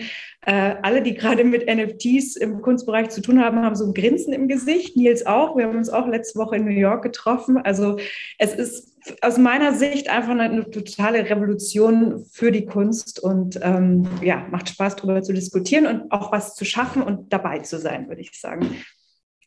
Hört sich sehr, sehr gut an. So, Alexander, stell dich doch auch gerne nochmal vor. Ich weiß nicht, ob alle Gäste dich kennen. Ähm, sag noch ein bisschen gerne was zu dir, zu deiner Person. Ja, ich bin schon länger im Kryptobereich. Ich hatte ja damals in Stuttgart auch äh, Meetup gehabt, parallel zu, zu eurem. Habe äh, vier Bücher mittlerweile zu Krypto ähm, veröffentlicht, unter anderem Bitcoin-Testament und äh, dezentrales Geld und DeFi und betreibe mit dem Ralf Knoblauch und mit dem Mario zusammen seit über einem Jahr einen Podcast, den wir defi.jetzt nennen. So, und ich nehme heute hier ein bisschen die Anti-Haltung ein, aber nur ein bisschen. So richtig anti bin ich logischerweise natürlich auch nicht. Aber ich bin halt da ein bisschen skeptisch und das werde ich dann halt mit dem einen oder anderen Statement, mit der einen oder anderen Bemerkung dann auch versuchen, ein bisschen rüberzubringen. Ja, du hast es jetzt eigentlich auch schon angesprochen, äh, so ein bisschen, bisschen diese Anti-Rolle heute. Ähm, wenn du möchtest, also ich würde nämlich auch direkt dir das Wort ähm, wieder übergeben. Wenn du möchtest, kannst du auch direkt uns schon mal sagen, was du denn so hauptsächlich äh, oder, oder was dir hauptsächlich dieses Anti-Gefühl gibt oder übermittelt und wovon du noch nicht so überzeugt bist oder wo man dich noch ein bisschen überzeugen müsste, um dich mehr mit dieser Thematik auseinanderzusetzen. Genau, das wäre auch der, genau der Anknüpfungspunkt, wo ich jetzt quasi eingestiegen werde. Aber erst nochmal ein Dank an, an Nils. Ich fand den Vortrag wirklich interessant und habe da auch einige Erkenntnisse mitgenommen. So, und das Hauptproblem hatte er ja selber auch angesprochen mit Einwandvorwegnahme, wie es so schön äh, immer heißt, äh, kann mit der ganzen Technik, mit den NFT-Gedöns, drück's jetzt mal so aus, kann da überhaupt neuer Wert geschaffen werden? Und er hat ja auch drei Gruppen genannt, wie er äh, die NFTs klassifiziert. Und, ähm, und ich denke mal, in den einzelnen Gruppen muss man schauen, wie da der Wert ist. Aber ich sehe eher hauptsächlich den Wert bei den NFTs, äh, wenn man die mit digitalen Gütern verknüpft, weil da einfach die Verknüpfung einfacher und mehr oder weniger im gleichen Medium ist. Jetzt nicht unbedingt immer zwangsläufig in der Blockchain, aber in irgendeinem digitalen Randuniversum. Und das Hauptproblem, was ich halt sehe, äh, generell bei diesen, ich drücke es jetzt auch mal wieder allgemein aus, mit dem ganzen Digitalkram, ähm, wie, wie verbinde ich eine digitale Sache oder nicht eine digitale, wie verbinde ich eine dingliche Sache mit einer digitalen Wertmarke, weil der NFT, der Token ist ja nur eine Wertmarke. Und wie, wie schaffe ich das, dass beide immer das gleiche Schicksal teilen? Das heißt, wenn mein NFT weg ist, habe ich aber das Kunstwerk noch oder das Kunstwerk ist weg und ich habe das NFT noch. Also das ist natürlich ein Problem, was die, sagen wir, die Lichtensteiner über das äh, Blockchain-Gesetz versucht haben zu lösen. Und das sehe ich halt so als eins der Hauptprobleme im NFT-Bereich, gerade jetzt im Zusammenhang mit Kunst. Wir hatten auch jetzt äh, bei uns im Programm eine Künstlerin, die auf einer Plattform ähm, auf, auf Thesus gemintet hatte, mit, mit einer Plattform, die es jetzt nicht mehr gibt. Ja? Dann war die Frage, wo, wo ist denn jetzt mein NFT? Also das, das kann ich definitiv mit dir teilen, dass das äh, Problematiken sind, die noch lange nicht geklärt sind. Äh, auf der anderen Seite, also was ich als revolutionär einfach betrachte, ist, dass man Lizenzen regeln kann, Copyright-Dinge regeln kann, Zertifizierungsmöglichkeiten schafft durch NFT. Und ich finde, dass das System der Royalties einfach ein totaler Gamechanger ist für die, für die gesamte Kunstwelt. Und ich, also Royalties sind ja Tantieme, die ausgeschüttet werden an, an Künstler, meistens 10 Prozent für jeden Secondary Sale. Das ist ja auch fest in der Blockchain eingeschrieben. Und ich, ich sage immer, also hätte man das bei Picasso damals gehabt, ja, also schon fortwährend und würden jetzt die ganzen Picasso-Erben jedes Mal 10 Prozent bekommen, wenn Picasso verkauft wird. Ich meine, es ist ja wirklich äh, sensationell und ich denke auch für, für die ganzen ähm, für die Erben der, der aktuellen Künstler auch, auch eine Riesensache. Und es funktioniert. Also in der Praxis, ich kann bestätigen, dass es funktioniert. Ja, das, das glaube ich schon, das funktioniert. Aber das andere äh, Punkt, der andere Punkt, den ich da sehe, und zwar sehr kritisch, brauche ich ein öffentliches Register für Kunst. Ich habe ein Register für Immobilien, ich habe ein Register für Kraftfahrzeuge, ich habe ein Register für dieses und für jenes. Und jetzt fangen, fangen wir an mit einem Register, wer welche Kunst besitzt. Ich finde es toll. Ich bin auch in der Provenienzforschung, wie gesagt, äh, traditionelle Kunst. Ähm, und äh, also das ist ja transparenter geht es ja nicht. Und da kannst du wirklich die ganze Provenienz irgendwie ablesen. Also ich weiß nicht, wie Nils, wie du das siehst, aber das ist eigentlich ein Segen für die Provenienzforschung, so sehe ich das. Und, ja, ich sehe auch insbesondere einen, einen, Token. Also du hast dich ja hast du zuerst diese Frage gestellt, was mache ich denn jetzt, wie kriege ich das verbunden? Also sag ich mal, das vereinfacht ausgedrückt, das Artwork mit dem Token. Ich finde es tatsächlich ein sehr schwieriger Fall, wenn man von der Verknüpfung auch mit etwas Physischem umgeht. Deswegen dieser Fall, ich habe die Besitzrechte irgendwie als Token, ich habe aber ein, ein, physisches Werk, sage ich mal, einfach ausgedrückt, im Freeport liegen. Da ist natürlich jetzt per se keine gottgegebene Verknüpfung dazwischen. Wenn man jetzt aber insbesondere auf dieses Thema des digitalen Assets und auch de, der digitalen Ownership äh, sieht, da kann ich das natürlich sehr, sehr klar beantworten. In dem Moment, wo ich nämlich diesen Token nicht mehr in meinem Wallet habe, werde ich ja entsprechend dem Ökosystem auch, auch sehen, dass eben das Kunstwerk plötzlich nicht mehr im, im Metaverse äh, in, in meinem Besitz ist, dass dieser Besitz irgendwo anders weitergewandert ist. Und das ist natürlich ein Riesenunterschied. Auch äh, Annette hat es ja schon angesprochen, wenn, wenn Plattformen kommen und gehen, und wir, wir wissen das ja alle, es wird so sein, dass Plattformen kommen und gehen auch in der Zukunft. Diese Möglichkeit aber, das Asset zu besitzen, ganz klar, eindeutig, Register mir zugeordnet zu meinem Wallet, ermöglicht es eben eigentlich genau das zum ersten Mal plattformübergreifend, wenn wir von Metaverse sprechen, weltenübergreifend, diese Verbindung eigentlich unwiderrufbar zu haben. Ja, aber ich habe also, dadurch natürlich eine ziemliche Überwachung. Klar, Transparenz ist das positiv ausgedrückt Und Überwachung ist es negativ ausgedrückt. Und letztendlich ist es eine Überwachung. In der EU soll jetzt Ende diesen Jahres soll das Vermögensregister kommen. Und das ist natürlich eine super einfache Möglichkeit zu schauen, wer hat welche, also wenn ich jetzt die Adressen zuordnen kann, logischerweise, aber das kann ich mit der Zeit. Wir machen ja auch Blockchain-Forensik. So, wer hat welche teuren Kunstwerke in Besitz? So, und dann kann ich jetzt sagen, okay, der besitzt, äh, sagen wir mal, nehmen wir das Beispiel von Picasso und nehmen wir an, dass da NFTs gibt. Dem, dem kann ich diesen NFT-Token von einem bestimmten äh, Kunstwerk, ich nehme jetzt nicht die Mona Lisa, äh, Quatsch, ist ja nicht von Picasso, aber egal, die, äh, zuordnen. Aha, das heißt, das Kunstwerk hat ja irgendwo einen Besitz und jetzt gucke ich doch mal in seinem Haus nach, der ist jetzt gerade irgendwo auf Weltreise, ob es vielleicht dort ist. Vielleicht ist es auch in der Bank, vielleicht ist es da. So, aber zumindest weiß ich, in welchem Universum ich suchen kann und vielleicht fündig werde.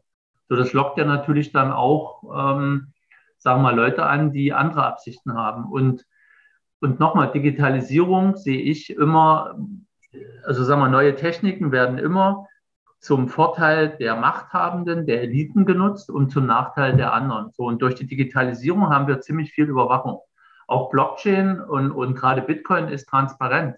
Klar kann man das als Vorteil sehen, wenn ich jetzt einer Hilfsorganisation irgendwelches Geld schicke und kann schauen, wo es denn dahin geflossen ist, wenn ich da mal rauskriege, was sie damit gekauft haben. Aber, aber letztendlich äh, kann es und es wird auch zu deinem Nachteil verwendet werden. Diese Transparenz ist ja äh, beispielsweise im Profile-Picture-Segment gerade sehr willkommen. Also man gibt ja auch so ein bisschen an mit seinen Board Apes und so weiter und jeder weiß, was es kostet. Ja, also es ist ja so ein bisschen Statussymbol. Das ist natürlich auch ein neues Verhaltensmuster, was aktuell äh, eine Rolle spielt. Und auf der anderen Seite gibt es meines Erachtens aber auch ähm, sogenannte Secret Chains, wo du, wo du ja deinen Besitz ähm, verdecken kannst. Also das, das ist ja eine, eine, Technologie, die sich jetzt auch parallel entwickelt. Und da ich denke, langfristig werden da auch Systeme gefunden, dass du da eben nicht so öffentlich bist und das verstecken kannst. Ich, ich glaube auch diese Systeme, die die werden sich auch vielleicht gar nicht auf der, sage ich mal, untersten Ebene direkt auf der Blockchain bilden. Aber wir sprechen ja immer viel von den, von den, den üblichen, äh, das Schichtenmodell. Es gibt die Infrastruktur, die Blockchain. Es gibt aber auch einen Application Layer.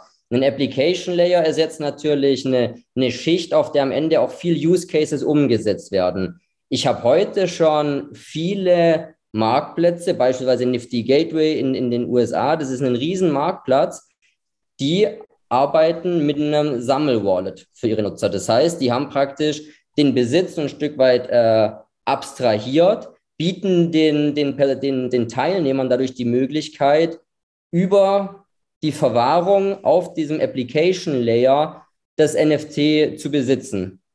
Freiwillige Basis. Also da, die werden nicht gezwungen, die können genauso dann natürlich in ein, in ein eigenes Wallet, äh, eigenes Wallet sich mal abgezogen werden. Aber man darf eben nicht vergessen, dass diese Innovation, die gerade überall stattfindet, natürlich genau diese Themen anschaut. Ich hatte gestern ein Interview mit einer Doktorandin von der LMU, die sich das ganze Thema Privacy angeschaut hat. Die hat eigentlich genau die gleichen Fragen gestellt. Wenn einmal ja meine, man sagt immer, die Wallet doxed ist, wenn ich weiß, wem gehört die Wallet, finde ich ja plötzlich alles über den. Ein weiteres Thema ist das Spam. Jemand, der mir einfach etwas in meine Wallet ja reinwirft, mir zuschickt, kann ich technisch auf vielen Blockchains gar nicht gar nicht ablehnen. Ist natürlich schlecht, wenn auf dem Application Layer dann auch immer alle ungewollten, sag ich mal, äh, Dinge mit angezeigt werden. Das heißt, es ist, glaube ich, ein, ein spannendes Feld, was vor allem natürlich jetzt von Startups, von Innovationstreibern ja eigentlich an, angegriffen werden kann, um dann natürlich vielleicht auch jemand wie, wie dich ein Stück mehr noch auch von der Technologie, von dem Medium zu überzeugen, weil das ist genau das, was ich am Anfang gemeint habe hinter jeder Entwicklung, auch hinter jeder Applikation, jedem Use Case, der gebaut wird, ist natürlich immer die Frage, welches Problem wird gelöst. Und es wäre jetzt für mich auch ein valides Pro äh, Problem, das glaube ich auch viele Leute so sehen, das aber meiner Meinung nach durch Innovation auch gelöst werden kann. Also das Fraunhofer Institut ist ja da auch sehr weit vorne in, im, im, Bereich der Forschung, wo es ja auch darum geht, dass du deine ganze Identität auf die Blockchain bringst und dann eben Teile deiner Identität auch versteckt sind. Also der Anwalt muss ja nicht deine ganze Krankenakte wissen und, und dergleichen. Und ich denke, da wird sehr viel passieren in den nächsten Jahren, auch im Kunstsektor. Definitiv. Wobei ich die Identität auf der Blockchain wieder als ein sehr heißes Thema sehe. Und letztendlich wirst du dann genötigt, bestimmte Daten trotzdem offen zu legen. Das ist wie wenn du dich verifizierst bei einer Kryptobörse, was die dann alles immer von dir wissen wollen. Ähm, aber du willst den Service, also musst du da die Hosen runterlassen. Und genauso wird es mit den Identitäten in der Blockchain auch sein. So, und ob die dann wirklich so sicher sind, ist immer die Frage. So ein äh, Verschlüsselungsalgorithmus lässt sich auch irgendwann mal knacken und dann sind die Daten offen. Also ich sehe, du, du, weil du hast die Daten ja, die sind ja da, die sind bloß nicht lesbar heute, aber keiner weiß, wie die Rechentechnik sich in Zukunft äh, entwickeln wird, aber was wir alle wissen, die wird halt besser, stärker und leistungsfähiger sein. So, und dann hast du bestimmte Daten preisgegeben.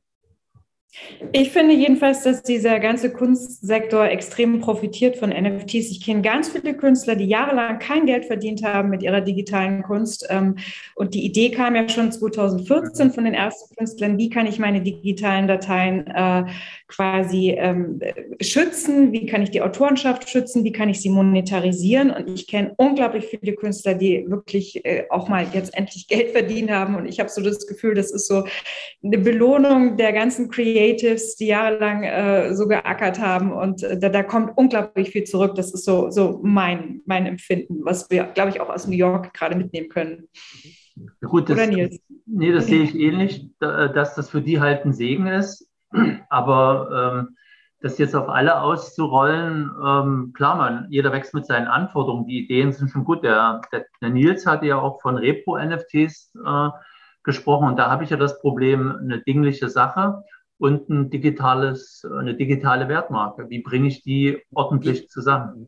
Genau, das war das, was ich angesprochen äh, hatte, dass ich bin kein Fan davon, eben genau diese, äh, diese Tokenisierung, diese, diese, sag ich mal, Ownership Claims in irgendeiner Form in eine Wertmarke zu packen. Deswegen ist auch tatsächlich der Repro-NFT-Fall äh, wirklich losgelöst voneinander. Wirklich, dass, sag ich mal, der digitale signierte Posterdruck eben mit genau diesem Ansatz die Malerei geht vielleicht an den anonymen äh, Sammler am anderen Ende der Welt und wird im Freeport verstaubt. Vielleicht gibt es aber auch den Silicon Valley Digitalsammler, der sich auch für dieses Bild interessiert, auch bereit ist, einen gewissen Wert, auch etwas dafür zu zahlen, eine Wertschätzung natürlich auch gegenüber der Galerie, gegenüber dem Künstler zu zeigen. Natürlich vielleicht auch aus seiner Sicht ein Investment zu tätigen, weil er auch hofft, dass mit ja, sag ich mal, weiterem Schaffen des Künstlers, weiterem Aufstreben der Galerie, vielleicht auch der, der Wert dieses Originales äh, steigt. Aber es ist eben ein, ein digitales Asset. Und ich glaube, das ist eben ein, ein ganz spannendes Thema, diese NFTs als in sich geschlossene digitale Assets äh, auch, auch, auch zu sehen und dort damit zu experimentieren. Und wenn ich von experimentieren spreche, das ist, glaube ich, auch der, der Bereich, in dem wir uns befinden, digitale Künstler, die Kunstwerke verkaufen, auch ein durchaus angebrachter, um solche Privacy, Transparenzprobleme äh, zu lösen. Weil ich glaube, es ist weniger schlimm, wenn ich vielleicht als äh, milliardenschwerer Sammler, der gerne anonym Bilder kauft, nicht jetzt hier dran teilnehmen will, als wenn ich in einem Bereich dezentrale Identitäten ja plötzlich vielleicht gewissermaßen dazu genötigt werde, an, an solchen, an dieser Innovationsfront am Ende teilzunehmen. Also bestes Beispiel ist, finde ich, auch äh, der digitale Twin, der letztes Jahr erstellt wurde von den Offizien. Also die Offizien haben ja äh, bedingt durch Einnahmeausfällen äh, während, während der Pandemie äh, digitale Twins aus Originalwerken der Offizien erstellt. Und beispielsweise wurde da ein Tondo von Michelangelo äh, an ein römisches Sammlerpaar verkauft, ich glaube für knapp 150.000. Und äh, das ist natürlich auch eine Möglichkeit, ähm, um, um Museen äh, quasi da, da monetär zu helfen in so schwierigen Zeiten. Und ich glaube, die Sammler in, in Florenz äh, oder in Rom haben sich extrem gefreut. Die Frage ist aber, Annette, was haben die bekommen mit diesem NFT? NFT den digitalen Twin, also natürlich nicht das Original, das hängt ja in den Offizien, aber den digitalen Twin. Und äh, es ist ja so, wenn der, solange der Künstler, sagen wir mal, 75 Jahre verstorben ist, gibt es ja dann kein Copyright mehr an, an, an den Bildwerken und die Offizien haben das Recht, sowas zu tun. Die haben das auch noch mit anderen Werken getan. Und äh, ja, also die, die Sammler haben das jetzt in ihrer Wallet. Also es ist immer die Frage, was macht man damit? Ne? Also ich habe ja 2000, in den 2000er Jahren schon Webseiten äh, quasi gesammelt. Hat keiner verstanden, warum ich jetzt Webseiten sammle. Aber ich, ich habe sie gerne. Ich kann sie auf dem Rechner anschauen. Ich kann sie auf dem Handy anschauen. Jetzt kann man es auf der Smartwatch anschauen. Und mit einem NFT kann man natürlich das Gleiche machen. Und du kannst es ja auch ausdrucken. Du kannst ja damit machen, was du willst letztendlich. Da habe ich dann eine digitale Kopie gekauft von den. Bei den Aktien, ja. Ja, ja, ja. Okay. Und klar. das heißt, ich habe ein Recht, diese digitale Kopie im digitalen Raum zu nutzen und die, die Uffizien dann nicht mehr. Äh, doch, man, also letztendlich können es ja alle nutzen, ja, aber ähm, die Sache, es geht um Eigentum. Also ich denke, bei NFTs geht es in erster Linie um Eigentum und wir bewegen uns mit Web3 und Metaverse in eine eigentumsorientierte Wirtschaft sowieso und äh, also mir ist es zum Beispiel egal, wenn jemand meine NFTs irgendwie auch nutzt und verwendet. Ich bin der Eigentümer und, und darum geht's. Und das, du, hast, du hast quasi das Eigentum an der Kopie. Wenn du sie jetzt abstrahiert betrachtest, richtig? Wenn man es ganz abstrahiert betrachtet, aber wir befinden uns jetzt ja gerade auch in Web 3 auch viel noch in einem Ökosystem. Das heißt, ich habe beispielsweise eine virtuelle Galerie. Dort kann ich ja dann nicht äh, äh einfach einen JPEG aufhängen und dann sagen, das ist von der Galerie XY ausgegeben von dem Künstler. Weil, also ich kann das machen, aber ich kann es nicht nachweisen. Während ein NFT-Kunstsammler, ähnlich wie ein, ein, Kunstsammler, der vielleicht Papiere noch hat und nachweist, dass er das gekauft hat und dann vielleicht auch in irgendeinem Register das eingetragen hat, dass er das noch nicht weiterverkauft hat, kann ich natürlich durch den Token schon inhärent, das heißt, wer in meine virtuelle, wenn man eine virtuelle Galerie betritt, wer in einem Metaverse mein, mein virtuell Real Estate vielleicht auch betritt, der kann den Token anklicken und sieht, ist das jetzt ein, ein, ein, Original? Hat das die Galerie? Wer besitzt vielleicht noch andere Editionen dieses Künstlers? Und am Ende ist es etwas, was ja auf ganz vielen Internetplattformen, ganz vielen Videospielen ist dieses Thema, ich kaufe mir ein rein digitales Item und nutze es vielleicht ein Jahr, nutze es zwei Jahre, eigentlich schon gang und gäbe. Und da zahlen die Leute auch Geld, um etwas virtuell, um virtuell daran, sage ich mal, vereinfacht ausgedrückt, Freude dran zu haben. Der große Knackpunkt war da aber immer, ich habe das nicht wirklich besessen. In den meisten Fällen habe ich Terms and Conditions unterschrieben, darf das niemandem schenken, darf das niemandem, äh, niemandem verkaufen und gerade auch wenn man eben mit Leuten aus Videospielen spricht, das sind für mich auch so eine, eine ganz klare Zielgruppe von, von NFT-Innovationen. Und das sieht man auch, auch wieder auf der Messe. Gaming war ein Riesenthema. Da ist eine Generation, denen ist es sehr geläufig, was eigentlich für den Konsumenten beschissen ist, wenn er ein digitales Item nämlich nicht besitzt, sondern nur irgendwelche Rechte dran hat oder es nur, nur zeitlich begrenzt, weil es eben nicht seins ist. Ja, das wird gelöst. Er hat Nutzungsrecht. Aber wenn du jetzt zum Beispiel ein Schwert kaufst, dann habe ich das Nutzungsrecht, das Schwert oder die Laserwaffe da zu nutzen. Die Frage ist, habe ich das Spiel übergreifend? Das hängt jetzt natürlich von den anderen Spielen ab, die es mit unterstützen, aber letztendlich kaufst du da eigentlich nur Nutzungsrechte.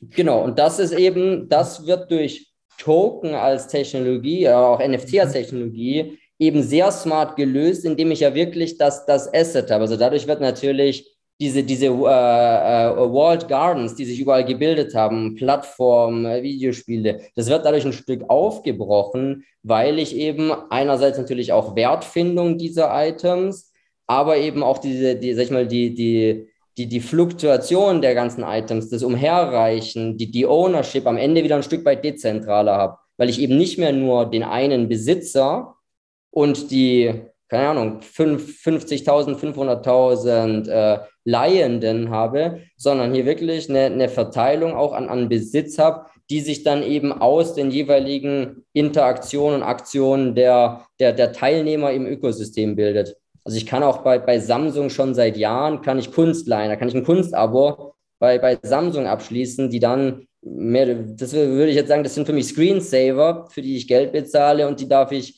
zeitlich begrenzt äh, mieten. Da besitze ich aber nichts und ich bin, habe nie so eine wirkliche Autonomie darüber, das beispielsweise auch zu verschenken, geschweige denn zu verkaufen, wenn jetzt beispielsweise, und da ist natürlich auch viel Investitionsabsicht und Profitabsicht, ähnlich wie auch im Kunstmarkt allgemein. Aber wenn jetzt so ein, Künstler, sage ich mal, eine aufstrebende Karriere hat, habe ich von meinem gemieteten, von meinem Nutzungsrecht natürlich auch deutlich weniger, profitiere viel weniger von meinem Vertrauen, das ich vielleicht auch dem Künstler entgegenbringe, im Vergleich zu, ich gehe jetzt wirklich, ich bringe mich hier ein, ich, ich investiere in dem seine Kunst und besitze diese auch und kann darüber frei verfügen. Also viel spannender noch als äh, das Nutzungsrecht oder Digital Twin finde ich ja wirklich die Utility. Und bestes Beispiel ist zum Beispiel ähm, der Kryptokrapfen. Ja? Ein Kryptokrapfen wurde von den Krypto-Wienern äh, letztes Jahr geschaffen und wenn man diesen Kryptokrapfen, also das Wiener Künstlerkollektiv, äh, in seiner Wallet hat, hat man die Möglichkeit, jedes Jahr zur Faschingszeit in eine Wiener Bäckerei zu gehen und fünf äh, Krapfen zu claimen, also umsonst zu bekommen, ja. Also und das und diese, diese Add-ons, die man, die man haben kann mit NFTs, das finde ich eigentlich noch das viel, viel Spannendere. Also man kann es verknüpfen mit, mit einem Event oder ähm, mit, mit einem Ticketverkauf und einem Aufbau von Community. Und da sind so viele Möglichkeiten. Und äh, ich finde, das das macht halt das ganze Thema revolutionär, weil das wirklich nicht nur dieses Stück Kunst ist, sondern äh, ein ganzes Ökosystem drumherum, was man sich bauen kann. Gut, ich habe da noch zwei andere Fragen hier. Äh, du hattest vorhin was, äh, oder zumindest ähm, Nils, du hast vorhin gesagt, dass ein NFT jetzt nicht ein fraktales Eigentumsrecht ist. Die Frage ist jetzt, ähm, wenn ich jetzt fraktale Kunst habe, ist das auch ein NFT in deiner Definition? Also ob es ein NFT äh, ist, ergibt sich aktuell ja in vielerlei Hinsicht noch, mit welchen, nach welchen Standards am Ende der Smart Contract auch auf der, auf der Blockchain ist. Für mich ist es grundsätzlich mal Definition von einem NFT, der Token an sich nicht teilbar mhm. äh, und auch per se nicht fungibel. Insbesondere das zweite Thema, die Fungibilität, ist auch etwas, was die die Regulators, die Regulatorien immer sehr stark schauen, um eben einzuschätzen, ist das Ganze am Ende ein Kryptowert, weil ich kann auch eine Währung rausbringen, die man nicht in sich teilen kann und könnte theoretisch jede Währung durchnummerieren von 1 bis 8 Millionen und dann habe ich eine Währung unter dem Deckmantel von einem NFT. Für mich sind aber wirklich die spannenden NFT-Use-Cases, die bei denen am Ende auch der Token, wie es die Definition sagt, ein nicht austauschbares Unikat ist, das natürlich auch von seinen Eigenschaften her etwas Unika äh, ja, Unikathaftes darstellen sollte. Das heißt, die Akteure, die Kunst fraktionalisieren, indem sie 10.000 NFTs herstellen, halte ich persönlich jetzt recht wenig, sehe ich auch den Vorteil nicht gegenüber das dann direkt in einem auch fraktionalisierbaren Token zu machen, weil dann habe ich am Ende noch mehr Liquidität auf dem Markt. Am Ende sorge ich einerseits für äh, Liquidität, indem ich mal das Objekt, das Asset, sei es jetzt ein Kunstwerk, kann auch alles andere sein, schon teile, aber dann doch wieder nicht unbegrenzt teilbar mache. Das heißt, es ist irgendwo so zwischendrin. Ich habe aber eigentlich nicht die Eigenschaften, auf die vor allem auch die drei Use Cases hinzielen, die, die ich vorgestellt habe, die immer das Ziel haben, dem Besitzer das Kunstwerk, die, die Künstler, den künstlerischen Ausdruck auch wirklich erlebbar zu machen. Und dieses erlebbar machen kommt eben in der Folge häufig auch durch diese Kundenbindung, im Web3-Jargon immer Utility genannt, weil eben sichtbar technisch nachweisbar ist, dass jemand den Token hat. Und das kann dann ein, ein Login auf der Galerieseite sein, das können personalisierte Einladungen sein oder auch schlicht und ergreifend Kontaktaufnahme seitens, seitens Künstlergalerien, die eben sehen können, okay, hier ist jemand, der hat jetzt immer wieder auch, auch von uns äh, Kunstwerke gekauft. Üblicherweise NFT-Collector, NFT-Sammler sind dann nicht so pseudonym, anonym unterwegs im Internet. Das heißt, da ist dann auch schnell eine Verbindung vom Plattform-Account zum Twitter-Account, zum LinkedIn-Account hergestellt aber das rückt, sage ich mal, sehr, sehr nah zueinander, weil die Sammler eine enge Bindung zum gekauften Objekt haben, also wirklich zum Token, aktuell aber auch noch Galerien und Künstler zum rausgegebenen Kunstwerk, zum NFT, weil natürlich auch immer noch, und das ist ja auch das, was man raus, raushört, wenn die Leute darüber sprechen, ja immer noch so ein bisschen dieser auch Enthusiasmus auch auf beiden Seiten herrscht. Das heißt, da wird einfach auch noch, noch viel ausprobiert und auch viel zusammengebracht. Sammler, Galerist, Künstler. Ich denke mal, dass diese Tokenisierung vor allem im Investmentbereich Sinn macht. Also es wurde ja auch schon Picasso tokenisiert äh, durch eine Bank. Äh, da ist es bestimmt eine gute Anwendung. Ich denke mal, die Sammler, die wir kennen, nachdem wir ja in, im äh, Fine Art Bereich tätig sind, die haben die NFTs eher, um, um sie zu halten. Es ist ja auch so, dass wenn du innerhalb von einem Jahr deine NFTs verkaufst, da vollumfänglich den Gewinn versteuern musst, also zumindest in Deutschland. Äh, das macht natürlich auf lange Sicht keinen, keinen Sinn. Also das muss man dann immer mal durchkalkulieren, inwieweit das ähm, sinnvoll ist. Aber also wir, ich, ich, ich würde meine NFTs äh, überhaupt nicht verkaufen. Ich, ich habe die, um sie zu halten und vielleicht die nächsten zehn Jahre zu halten und vielleicht meiner Tochter zu vererben. Aber ähm, ja, es ist, es ist Geschichte, was da gerade geschrieben wird. Du bist also egoistisch und du wirst deine äh, NFTs nicht hergeben. Genau. okay, gut. Ich teile sie ja mit der ganzen Welt. Also nee, ist okay. Du kannst doch machen mit deinen Sachen, was du willst, dann Ordnung. ähm, Gut, dann hätte ich noch was, ähm, bevor ich dann das Wort wieder an Dennis zurückgebe, dass er noch mal ein paar Fragen, die er vorbereitet hat, vielleicht in die Runde wirft. Äh, du hast vorhin, glaube ich, von, also Nils, du hast vorhin von Generated Art gesprochen gehabt. Ist das Zufallskunst?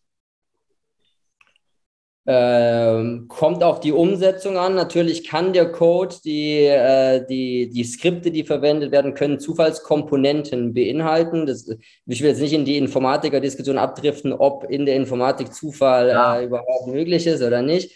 Aber die, die meisten äh, Künstler setzen dann doch auf, sage ich mal, einem sehr zufallsnahen Prinzip für die einzelnen Parameter.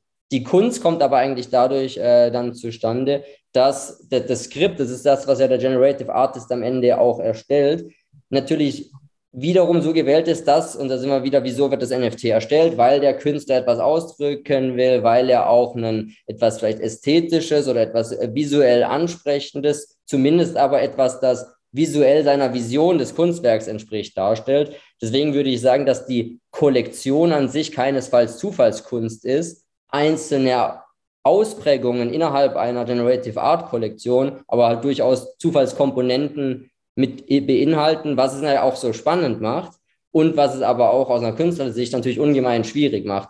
Weil wenn am Ende meine Kollektion, sage ich mal, Zufallspixel sind, hat das Ganze natürlich wieder recht wenig mit dem Sinn und Zweck auch von und auch der, dem, dem Vorhaben des Generative Artists zu tun. Ja, das sage ich jetzt mal nicht exakt vorherbestimmt. Statt, also Zufall, das war jetzt so mein Zufall. Ne? Ja du hast ein bisschen angedeutet vorhin, dass eventuell diese, diese Kryptoadresse von dem, der es halt mintet, damit reingeht. Und da habe ich ja eigentlich Zufall drin. Kann man jetzt auch wieder streiten, wie viel, aber im Prinzip ist die mehr oder weniger zufällig. Und äh, auch wenn sie deterministisch dann abgeleitet wurde von einem äh, Mnemonic-Phrasen. Aber ähm, und du hast ja vorhin die Kurve gehabt und mhm. wenn die jetzt natürlich nicht vorherbestimmt ist, dann sieht die ja unterschiedlich aus und hat wahrscheinlich auch äh, unterschiedliche Farbübergänge, also zumindest wo es anfängt und wo es mhm. dann aufhört. Richtig? Also aus, Kunst, aus kunsthistorischer Sicht ist generative Kunst Prozesskunst. Weil ah. wir haben es mit Prozessen zu tun, ja, und äh, der Code ist vorgegeben, aber der Code ist unendlich und du, du weißt letztendlich nicht, was als nächstes passiert. Also doch im Sinne ein bisschen zufällig. Ja. Wobei ich natürlich immer, wenn ich reingebe, das gleiche Ergebnis kriege, aber ich weiß ja noch nicht genau, was da reingegeben wird.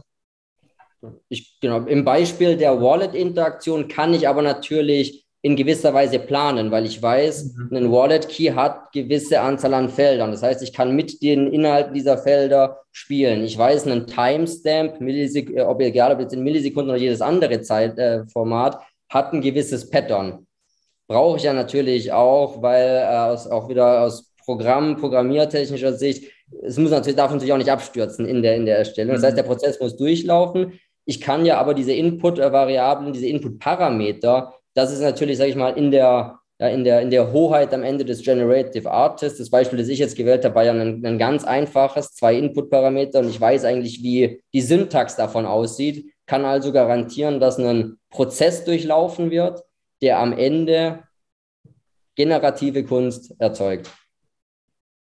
Bibel hat ja auch so eine schöne, aber also Bibel hat ja nicht nur dieses eine Werk gemacht, sondern viele andere Werke auch. Und äh, eines der letzten Werke war ja ein Hologramm. Ich glaube, es war ein Astronaut, korrigiere mich, Nils, ähm, den äh, also quasi in, in einer, einer Box, den ein Sammler gekauft hat. Und Bibel hat das Recht, diesen Astronauten zu verändern. Und wenn er Bock hat, dann kann er auch in fünf Jahren sagen, so, ich schalte das Kunstwerk komplett aus. Ich glaube, das spielt auch so ein bisschen rein mit in, in die generative Kunst oder codebasierte Kunst. Klingt aber interessant. Das heißt, ich kaufe was, was verändert werden kann, was veränderlich ist. Ja, absolut. Also ich kaufe eigentlich ein Werk des Künstlers, äh, was er noch weiterentwickelt. Ja. Wenn es der Code hergibt. Das ist natürlich immer dieses Thema, wo wir auch noch im, in einem Bereich sind, dass man natürlich schon auch attestieren muss, dass viele Leute nicht so ganz wissen, was sie kaufen. Viele Leute haben aber auch das ganze Prinzip Blockchain nicht verstanden. Also die Leute wissen auch vielerlei Hinsicht nicht, was ein Private Key ist. Das Ganze ist aber auch eigentlich nicht kriegsentscheidend, solange sich am Ende ja Anwendungsfälle bilden und die auch in gewisser Form überwacht und verifiziert werden, dass ich eben den Kunden darüber informiere.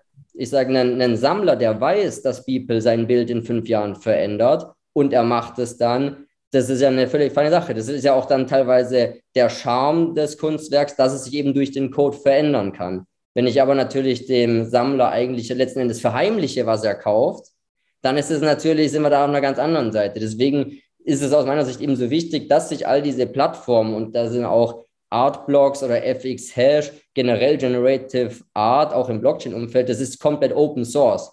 Das heißt, wer sich auch ein bisschen für die technischen Hintergründe dafür äh, interessiert, der kann den Code lesen. Also der, der kann, kann man jetzt sagen, der kann ja eigentlich nicht davon überrascht sein, was am Ende, was am Ende alles rauskommen kann. Ist er aber natürlich in der Realität dennoch äh, sehr oft. Deswegen, das ist aber ein ganz eigenes Thema, ist natürlich das Thema Verbraucherschutz. Auch ein sehr großes. Jetzt äh, sind wir natürlich in Deutschland, sage ich mal, auch mit einem sehr umfassenden äh, Verbraucherschutz gesegnet. Der ist natürlich definitiv nicht überall so ausgeprägt auf der ganzen Welt und erst recht nicht in einem, in einem digitalen, unregulierten Bereich.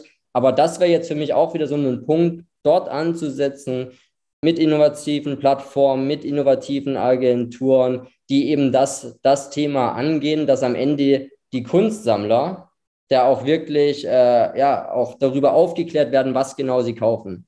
Weil das sind eben die, die Fragen, die bei manchen, weil am Ende ist das NFT das Medium, ist, ist Code, ist ein Smart Contract.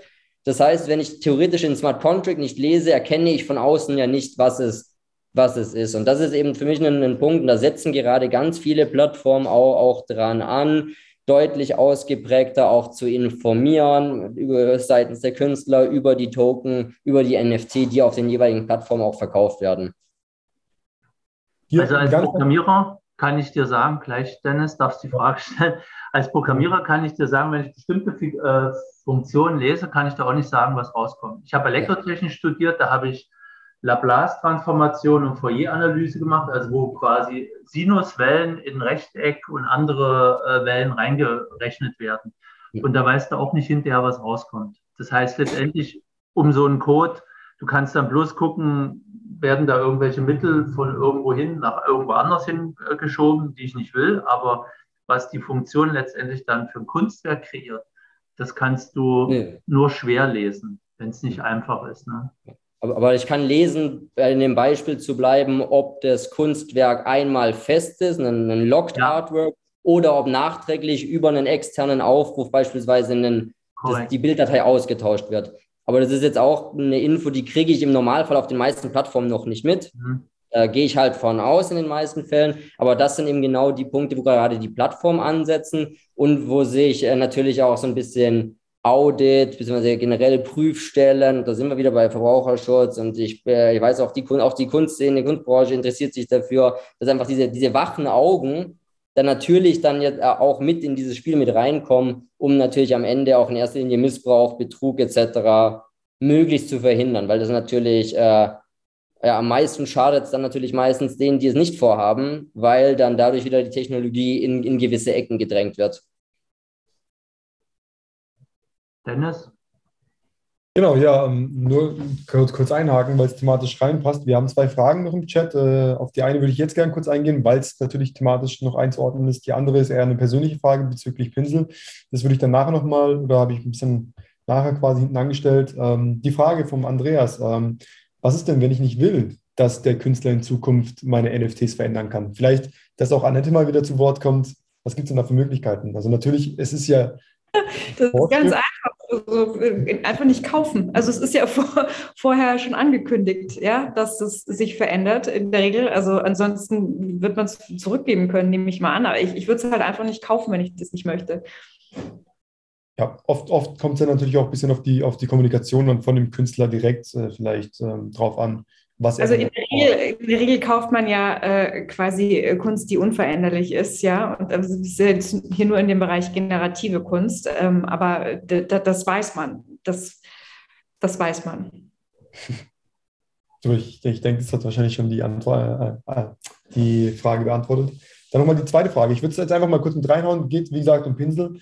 Ähm, da auch eine bewusst ein bisschen provokante Frage an den Nils, äh, schreibt der Philipp. Und zwar, äh, OpenSea nimmt ja 2,5% äh, Provision und normale Galerien ungefähr 50% für physische Kunst anscheinend. Ähm, worauf basiert denn das Revenue Model von äh, Pinsel und wieso sollten sich Künstler nicht direkt auf den großen Plattformen anmelden und dort die NFTs minden, weil die Benutzerfreundlichkeit ja eigentlich sowieso schon ähm, immer besser wird und sag ich mal, heute es ja auch nicht wirklich schwierig ist, NFTs zu minden. Ja, ich finde es tatsächlich, ob man das so stehen lassen kann, das ist vielleicht wieder so eine Expertenmeinung auch von dir, dass es nicht so einfach ist, NFTs zu minden. Also ich habe auch schon NFTs selber gemintet. Es gibt ja auch verschiedenste, sage ich mal, No-Code-Plattformen, über die das geht. Ob die jetzt alle, sag ich mal, auch äh, entsprechend den Anforderungen, Smart Contract Anforderungen entsprechen, ist die Frage. Was aber natürlich immer die, wo man schauen muss, ist das Gesamtpaket. Was wir den Galerien anbieten, ist natürlich einerseits eine Plattform. Das heißt, die haben dort einen, wir nennen es Creator Studio. Das heißt, die haben dort die Möglichkeit, ihre Artworks hochzuladen, ihre Kollektionen entsprechend zusammenzustellen, äh, das Ganze in Ausstellungen zu bündeln und dann auch automatisiert als eigener Smart Contract am Ende auf der Blockchain äh, zu deployen. Dann sind natürlich klar die Funktionalitäten der, der Verwahrung. Das heißt, wir bieten die Verwahrung äh, mit an, sowohl für die, für die Galerien als auch äh, für die Sammler und auch der Verkauf über unsere Plattform entsprechend mit äh, Kreditkartengebühren, äh, mit, mit Kryptozahlungsmöglichkeiten das heißt, ja, wir sind äh, teurer als OpenSea, wir sind aber deutlich äh, günstiger als die angesprochenen äh, 50% Kommission, die du im zweiten Extrem genannt hast. Und äh, für mich ist eigentlich das und das genau diese Unique Selling Points, diese Plattform zu schaffen, die es der Galerie ermöglicht, ihren Teil ungestört und so einfach wie möglich in diesem Repro-NFT-Use Case jetzt mal exemplarisch zu machen, nämlich Auswahl der Kunstwerke gemeinsam mit den, mit den Künstlern einfache Erstellung des NFTs in einem Wallet, das ihnen auch, äh, das ihnen auch gestellt wird und dann letzten Endes das zum Verkauf stellen auf einer Plattform, die sie auch wiederum guten Gewissens ihren Galeriebesuchern äh, empfehlen können, weil die eben genau diesen gleichen einfachen Weg haben. Und das ist das, das Konzept, das wir an, anbieten, Create, Manage and Sell NFTs für die Künstler und, und Galerien kombiniert mit dem einfachen On-Ramp für, für Kunstsammler in, in die NFT-Welt. Und deshalb sind wir da auch, äh, auch sehr confident, äh, uns nicht in einen, ja, in, in einen Preiskampf mit OpenSea äh, begeben zu müssen, weil die Plattform OpenSea ist jetzt exemplarisch für mich mal für die meisten wirklich dezentralen Marktplätze, die eine Blockchain am Ende indexieren und alles darstellen. Also auch wer in OpenSea schon mal nach der Art-Kategorie gefiltert hat oder auch nach jedweder anderer Kategorie, wird auch selber merken, dass die dieses Kategorisieren schon vor geraumer Zeit aufgegeben haben. Wir wollen da eben eine, eine, eine teilkuratierte Plattform sein, die den Qualitätsanspruch dann auch von den Sammlern, den Künstlern und den Galerien ja auch die, die Wertschätzung entgegenbringt, um eben sicher mit NFTs agieren zu können. Und also das kann ich auch nur bestätigen, der Grund, also dieser Markt, äh, OpenSea ist ja sozusagen wie das eBay äh, im NFT-Bereich, da wird ja alles angeboten und wenn ein Künstler anfängt bei OpenSea was anzubieten, dann geht er sehr schnell in der Masse unter. Insofern sind kuratierte Plattformen sehr wichtig. Also wir bei Xcircle.io sind ja auch eine kuratierte NFT Online Art Gallery. Äh, und sagen wir mal, diese Serviceleistung, die die Pinsel bringt, ist auch extrem wichtig, um überhaupt dem traditionellen Markt sozusagen den Eingang oder den Zugang zum NFT-Space zu schaffen, weil da doch äh, sehr viel Beratungsleistung nötig ist und äh, Wissen ist da gerade wirklich the key, würde ich mal sagen. Also kann ich nur empfehlen, sich da zu orientieren. Also ich denke, man hat da ähm, persönlichen Ansprechpartner und einen begleiteten Zugang zum NFT-Digitalmarkt. Ne? Ja. So könnte man es auch ausdrücken. Definitiv, also definitiv. Und das ist auch ein, ein, ein ganz wichtiges äh, Thema in solchen neuen Technologien, weil eben es gibt einfach so gewisse äh, Fallstricke. Es geht auch viel darum, wie kommunizieren denn beispielsweise Künstler, Galerien dieses Thema auch wiederum ihren sag ich mal, ihren Kunden, ihren Besuchern. Das sind alles, das sind ganz viele heikle Themen, die man, glaube ich, auch wirklich über Ansprechpartner, über einen direkten persönlichen Austausch, ja eigentlich in einer Art auch fast schon Projektbusiness anfangs, einfach auch langsam austarieren muss, um da so ein bisschen dieses, dieses Verständnis füreinander zu finden. Weil am Ende NFT, das Thema, über das wir die ganze Zeit sprechen, das ist am Ende eine Technologie, ein Medium, wo aber natürlich am Ende der, der Knackpunkt ist, ob jemand auch damit Erfolg hat oder nicht, ist dann die Umsetzung mit diesem Medium, mit dieser Technologie auch was zu erschaffen und dann natürlich den eigenen, den eigenen Kunden wieder anzubieten. Also ich denke mal, OpenSea ist vielleicht sinnvoll, um das Ganze mal auszuprobieren, ja, weil also Experience ist äh, extrem wichtig. Erstmal muss man sich eine Wallet zulegen und man muss da Kryptogeld drauf transferieren und äh, das ist das, was wir auch machen und was Pinsel wahrscheinlich auch macht. Erstmal so auch Sammlern zu erklären, was, was, was ist eine Wallet und, und da Hilfestellung zu leisten, vor allem auch in den Themen Sicherheit, äh, ist ja auch ein sehr großes Thema. Und dann auch in der Wahl der Blockchain, da gibt es ja verschiedene Systeme. Es gibt ja auch eco-friendly Blockchains und das sind einfach äh, all diese Themen, die man noch abarbeiten muss, um den traditionellen Markt reinzuholen in, in diesen Markt. Und für Künstler ist es einfach wichtig, dass sie promoted werden, nach wie vor. Also das ist, weil letztendlich Galerien haben ihre Sammler und es ist ja auch mal die Frage, wo man hin möchte. Klar ist dieser NFT-Markt hat auch viele neue Sammler, aber es kann, glaube ich, nicht schaden, wenn man weiterhin von, von äh, Professionellen oder Experten auch promoted wird mit seiner Kunst. Ja, also ich würde auch nochmal einhaken. Ähm, ich glaube auch natürlich, dass NFTs einfach so nochmal noch mal die Tür zu einem zu einem Massenmarkt öffnen, auch in unterschiedlichen Altersgruppen, meiner Meinung nach. Ähm, jetzt habe ich aber noch mal eine andere Frage gehabt von Philipp, wo er selber zwar gemeint hat, dass es vielleicht den Rahmen springen würde, was ich aber sehr interessant finde. Ähm, und zwar, da schreibt er, jetzt könnte man natürlich noch darüber diskutieren, ob es Galerien überhaupt noch geben wird, äh, wenn, wenn quasi diese Web3 und Creator Economy dann ja, sich nachhaltig etablieren wird. Wie steht ihr denn dazu? Vielleicht Tor, deine Einschätzung wäre auch sehr interessant. Dazu sollten wir das, sollten wir es vielleicht überhaupt so weit kommen lassen oder sollten wir das lieber verhindern? Ich denke mal wieder noch, es wird immer ähm, noch, ein, noch einen Platz geben für physische Sachen. Als das Fernsehen eingeführt wurde, hat ja auch jemand gemeint, dass das Radio tot sei. Und wenn du guckst, Radio gibt es heute immer noch. Und äh, auch äh, die Pferdekutsche gibt es noch, allerdings bei Liebhabern und weniger bei Transportmitteln. Wobei da, wo ich jetzt hier bin, ähm, ich war ja vor kurzem in El Salvador, da habe ich schon ähm, in so einigen Touri-Orten schon noch ein paar Pferdekutschen gesehen, die halt die Touristen da auch durch die Stadt fahren. Also ich denke, dass die Galerien noch geben wird, weil die halt auch eine wichtige Funktion haben. Sie, sie machen, sind der Vertriebskanal von den Künstlern. Das darf man nicht vergessen. Und ein Künstler ist jemand, der kreativ arbeitet. Der arbeitet mit seiner rechten Gehirnhälfte. Und wir sind jetzt EDV-Fuzis und, und, und Kryptokram. Krypto-Leute, die arbeiten mit der linken, äh, mit der logischen äh, Gehirnhälfte meistens, nicht immer, aber viele halt, gerade die programmieren. So und ich habe natürlich auch Kontakt mit Grafikerinnen, weil ich auch früher Webseiten erstellt habe und so weiter. Die, die ticken einfach ganz anders.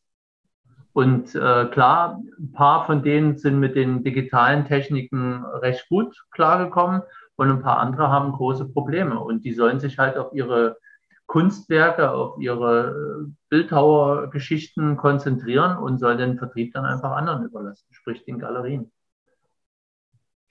Also mein Eindruck ist auch, dass diese äh, NFT-Space jetzt immer mehr in Richtung Qualität äh, schaut. Also es ist ja gerade so, dass äh, alles ein bisschen eingebrochen ist. Und aber wir haben die Erfahrung gemacht, dass auch große NFT-Sammler einfach bei uns durchgelaufen sind und sich bedankt haben für, für eine Kuration und einfach auch, sagen wir mal, inhaltlich auch gute Kunst zu sehen. Ja, also wir haben ja quasi Original Gangsters mit, mit im Programm, die schon seit Anbeginn digitale Kunst schaffen und äh, also das, das, ist auch das, was ich aus New York mitgebracht habe eigentlich. Äh, und Nils, wahrscheinlich geht es dir da ähnlich, dass man da wirklich äh, jetzt auf die Qualität auch achtet. Also zum Beispiel hat ja Super Rare, ja, das ist das umgekehrte Beispiel. Super Rare ist ja eigentlich eine NFT-Plattform, die Unikate anbietet, die aber jetzt in, in New York äh, quasi eine physische Galerie eröffnet hat vor ein paar Monaten, ja.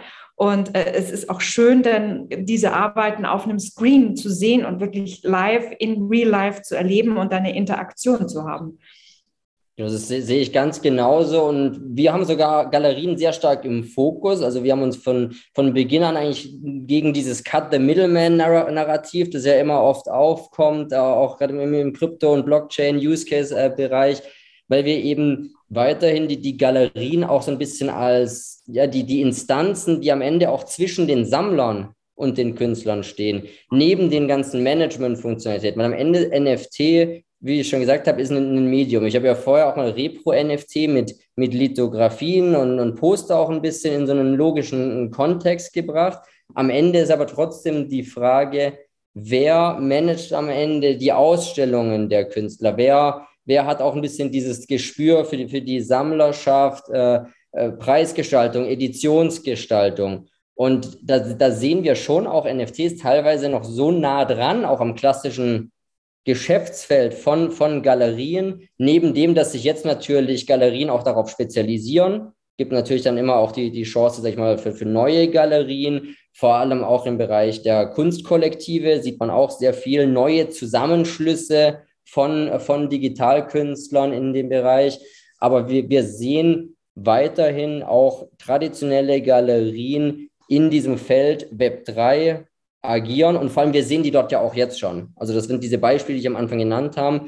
Die haben nämlich auch, und das vergessen auch immer, oder das wird auch häufig ein bisschen unterschlagen, natürlich auch vielfach Ressourcen, Kapazitäten und letzten Endes auch Kapital in diesem Bereich äh, ja auch, auch wettbewerbsfähig zu sein. Also dieser Trugschluss, traditionelle Galerie Wett, äh, verminderte Wettbewerbsfähigkeit in einem Web3-Umfeld und äh, Stück für Stück auch abgegraben, dann durch, durch diese Creator Economy, kann ich persönlich jetzt äh, noch nicht sehen. In meinem Gespräch mit ganz vielen Galerien, die sich sehr aufgeschlossen zeigen und die vor allem auch von ihren Künstlern an uns herangetragen werden. Also die Künstler, die über die Galerien eben dieses Thema angehen wollen. Wann gibt es auch die virtuelle Galerie? Wann wird die, die Galerie Ausstellungen in, in, einem, in einem digitalen Umfeld haben? Und deswegen glaube ich, von dem, was ich bisher sehe, dass es diesen, diesen Raum auf jeden Fall geben wird für Galerien weiterhin. Also beispielsweise die Pace Gallery hat ja einen Hub auch für Web 3, ja, und äh, Jeff Koons schickt ja jetzt äh, demnächst äh, quasi äh, physische Skulpturen zum Mond, die da landen werden. Und parallel dazu gibt es ein NFT ähm, als, als digitale Version. Und der Erlös dieser ganzen Verkäufe geht in äh, den Sektor Ärzte ohne Grenzen. Also solche Dinge finden auch ständig statt, also Charity-Projekte und sowas. Ich habe noch eine Frage an dich, Annette. Du hast vorhin das Wort Qualität im Zusammenhang mit digitaler Kunst verwandt. Ja. Kannst, du, kannst du mal sagen, wie man jetzt äh, qualitativ hochwertige digitale Kunst erkennt? Also äh, die Qualität von Kunst erschließt sich mir immer durch eine eigene Handschrift, äh, auch einen gewissen Zeitgeist, den man abbildet, ein gewisses Övre, also ein alleinstehendes Werk ist schwierig zu beurteilen äh, und im Gesamtzusammenhang. Und äh, du hattest ja auch ein Beispiel vorhin gezeigt, also X-Copy beispielsweise ist, ist für mich Kunst, kann man sich drüber streiten, aber äh, man, man, erkennt ihn immer wieder, ja, und er hat einfach, er greift Themen auf, die zeitgenössisch sind und auch Technologien, ähm, mit, mit integrieren und, und das ist, ist für mich einfach ein Qualitätsmerkmal und, und dann auch der, der Inhalt, der, der Konzept und die Idee, die dahinter steckt. Ja? Also eigentlich, äh, abgesehen vom Medium, ist es in erster Linie das Konzept und die Idee. Und, und habe ich bei NFTs im, im Kunstbereich, jetzt im Digitalbereich, ähm, habe ich da mehr Serien, weil du sagst, du musst jetzt, du kannst das Kunstwerk nicht alleine losgelöst sehen, sondern du musst halt schauen, was der Künstler sonst noch so macht oder was er für Ideen mit noch weiteren Kunstwerken rüberbringen wollte. Frage jetzt ja. ein bisschen diffus ausgedrückt, ich weiß nicht, konntest du sie verstehen? Äh, also ist jetzt digitale Kunst nur ein Kunstwerk oder ist das meistens eine Palette, eine Serie von Kunstwerken, von NFTs? Meistens mehreres. Also beispielsweise Raphael Rosendahl hat ja äh, verschiedene Konzepte. Also oft ist es ja so, dass ähm, NFTs auch dazu genutzt werden, aus einem, aus einem Grundmotiv Variationen zu bilden. Ja? Also wenn man richtig mit NFTs arbeitet, das sehe ich auch weniger im Editionsbereich, sondern im Variationsbereich.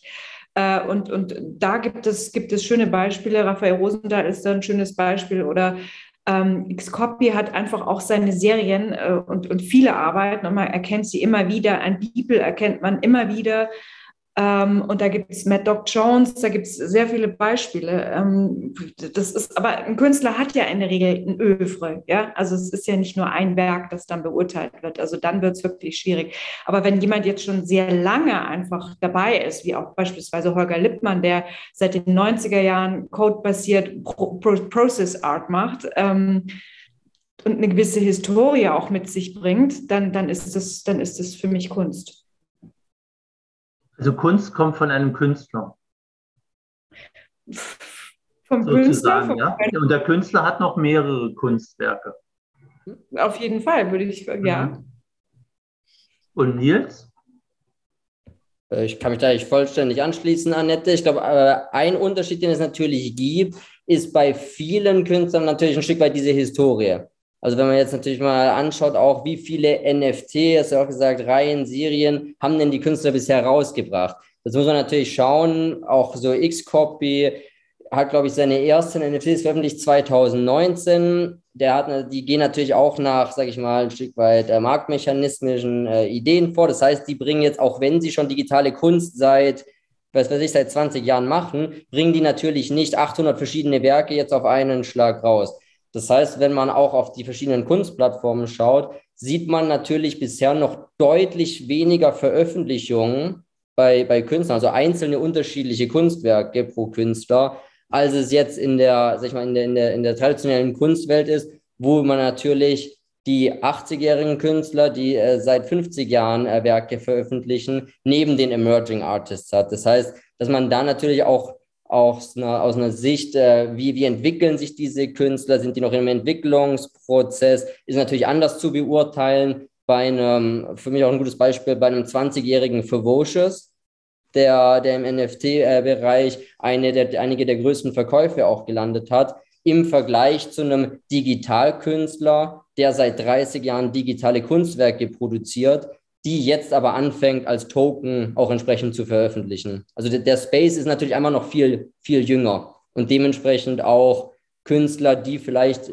in ihrer Zeit ihres Schaffens jetzt schon den einen oder anderen Kurswechsel auch nochmal hingelegt haben. Und es wirkt dann natürlich sag ich mal, anders als in einer 30-, 40-jährigen äh, Kunstkarriere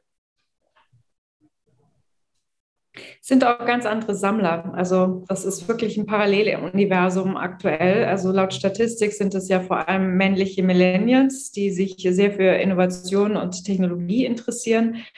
Ähm, aber die einfach, ja, die neugierig sind und, und Spaß daran haben, digitales Eigentum in der Wallet zu haben. Sehr schnelllebig. Aber der ganze Markt ist extrem dynamisch und schnell. Und also ich finde es klasse. Ich finde den traditionellen Kunstmarkt im Vergleich dazu ziemlich statisch und langsam, ehrlich gesagt. Also es war jetzt natürlich auch eine sehr schwierig äh, gestellte Frage vom, vom Tor, ähm, ob dann quasi Kunst von einem Künstler kommt. Also meiner Meinung nach, ähm, ja, viel Interpretationsraum, äh, um, um das natürlich so zu beantworten. Ähm, glaube, ich habe schon gemerkt, worauf er hinaus möchte. Aber da nochmal eine andere Frage, ähm, hier aus dem Chat vom Simon. geht wieder ein bisschen in die andere Richtung, ein bisschen in die Schiene Wallets ähm, und auch dem Minden quasi oder dem Kaufen von NFTs. Und zwar fragte Simon, ob man denn auf deutschen Plattformen noch anonym NFTs kaufen kann, also einfach nur über das Connecten von der Wallet äh, und was da quasi mit, mit, dem, mit der ganzen Thematik KYC, also Know Your Customer ähm, Prozess äh, so ist und ob der Künstler sich auch selber, ja, sag ich mal, ausweisen muss, bevor er dann auf unterschiedlichen Plattformen verkauft. Kann, kann ich gerne einspringen. Ich komme aus der, auch aus der Plattformecke äh, Deutsche GmbH. Grundsätzlich bei der Frage muss man betrachten, was ist das NFT? Das heißt, ein NFT wieder als Medium kann auf der einen Seite in Richtung von einem Wertpapier, von einem Security gehen. Das ist ja auch so die Diskussion, die gerade bei großen Projekten stattfindet, wenn beispielsweise die, die Board Ape Yacht Club äh, äh, Company dahinter NFTs für 10.000, 20.000 Euro rausbringt, um damit eine Roadmap am Ende zu realisieren. Das heißt, da ist man ganz schnell in einem Bereich, das ist ein Kryptowert, Finanzinstrument, Security, alles Produkte, die darf ich in Deutschland nicht einfach ohne KYC kaufen. Da brauche ich äh, einen, einen, Haftungsdach, da müssen äh, entsprechende Informationspflichten gegeben werden, um was es sich handelt. Kunst-NFTs hatte ich, am, hatte ich vorher kurz angesprochen. Wir sind da auch durch die legale Prüfung äh, gegangen, was denn jetzt die bei uns erstellten Produkte sind. Das sind digitale Güter. Da ist man jetzt im Bereich von einem Online-Shop, in dem ich beispielsweise auch, auch in Deutschland ohne einen KYC am Ende mir einen, einen Gut kaufen darf. Da gibt es dann wieder auch natürlich Grenzen äh, aus dem Geldwäschegesetz, Höhe der Beträge etc., bei denen das Ganze nicht mehr gilt. Prinzipiell ist aber mit der aktuellen Einstufung als digitales Gut ist das Ganze möglich. Bei einem Künstler gehen wir natürlich bewusst den Weg, weil wir sagen, verifizierte Künstler und Galerien. Das heißt, wir wollen auch über einen KYC oder KYB-Prozess garantieren, verifizieren, dass die Galerie hier auch in ihrem eigenen Namen handelt. Was ein Thema, das noch ganz kurz aufnehmen kann mit der, mit der Wallet, das war jetzt das Beispiel der Self, äh, Self-Custody Wallet. Was wir bei unserer Plattform haben, ist ja auch die Verwahrung in einem Custody Wallet. Und da ist man natürlich den entsprechenden Anforderungen der Custody Wallet Provider, äh, sag ich mal, äh, gebunden. Und die fordern ganz klar einen, einen KYC, um einen Wallet bei denen zu eröffnen. Der reine Kauf von einem Kunst-NFT, digitales Gut bis zu einer gewissen Grenze, ist aber sehr vergleichbar zu einem E-Commerce-Kauf eines anderen digitalen Guts in einem Videospiel beispielsweise. Wie hoch ist diese gewisse Grenze?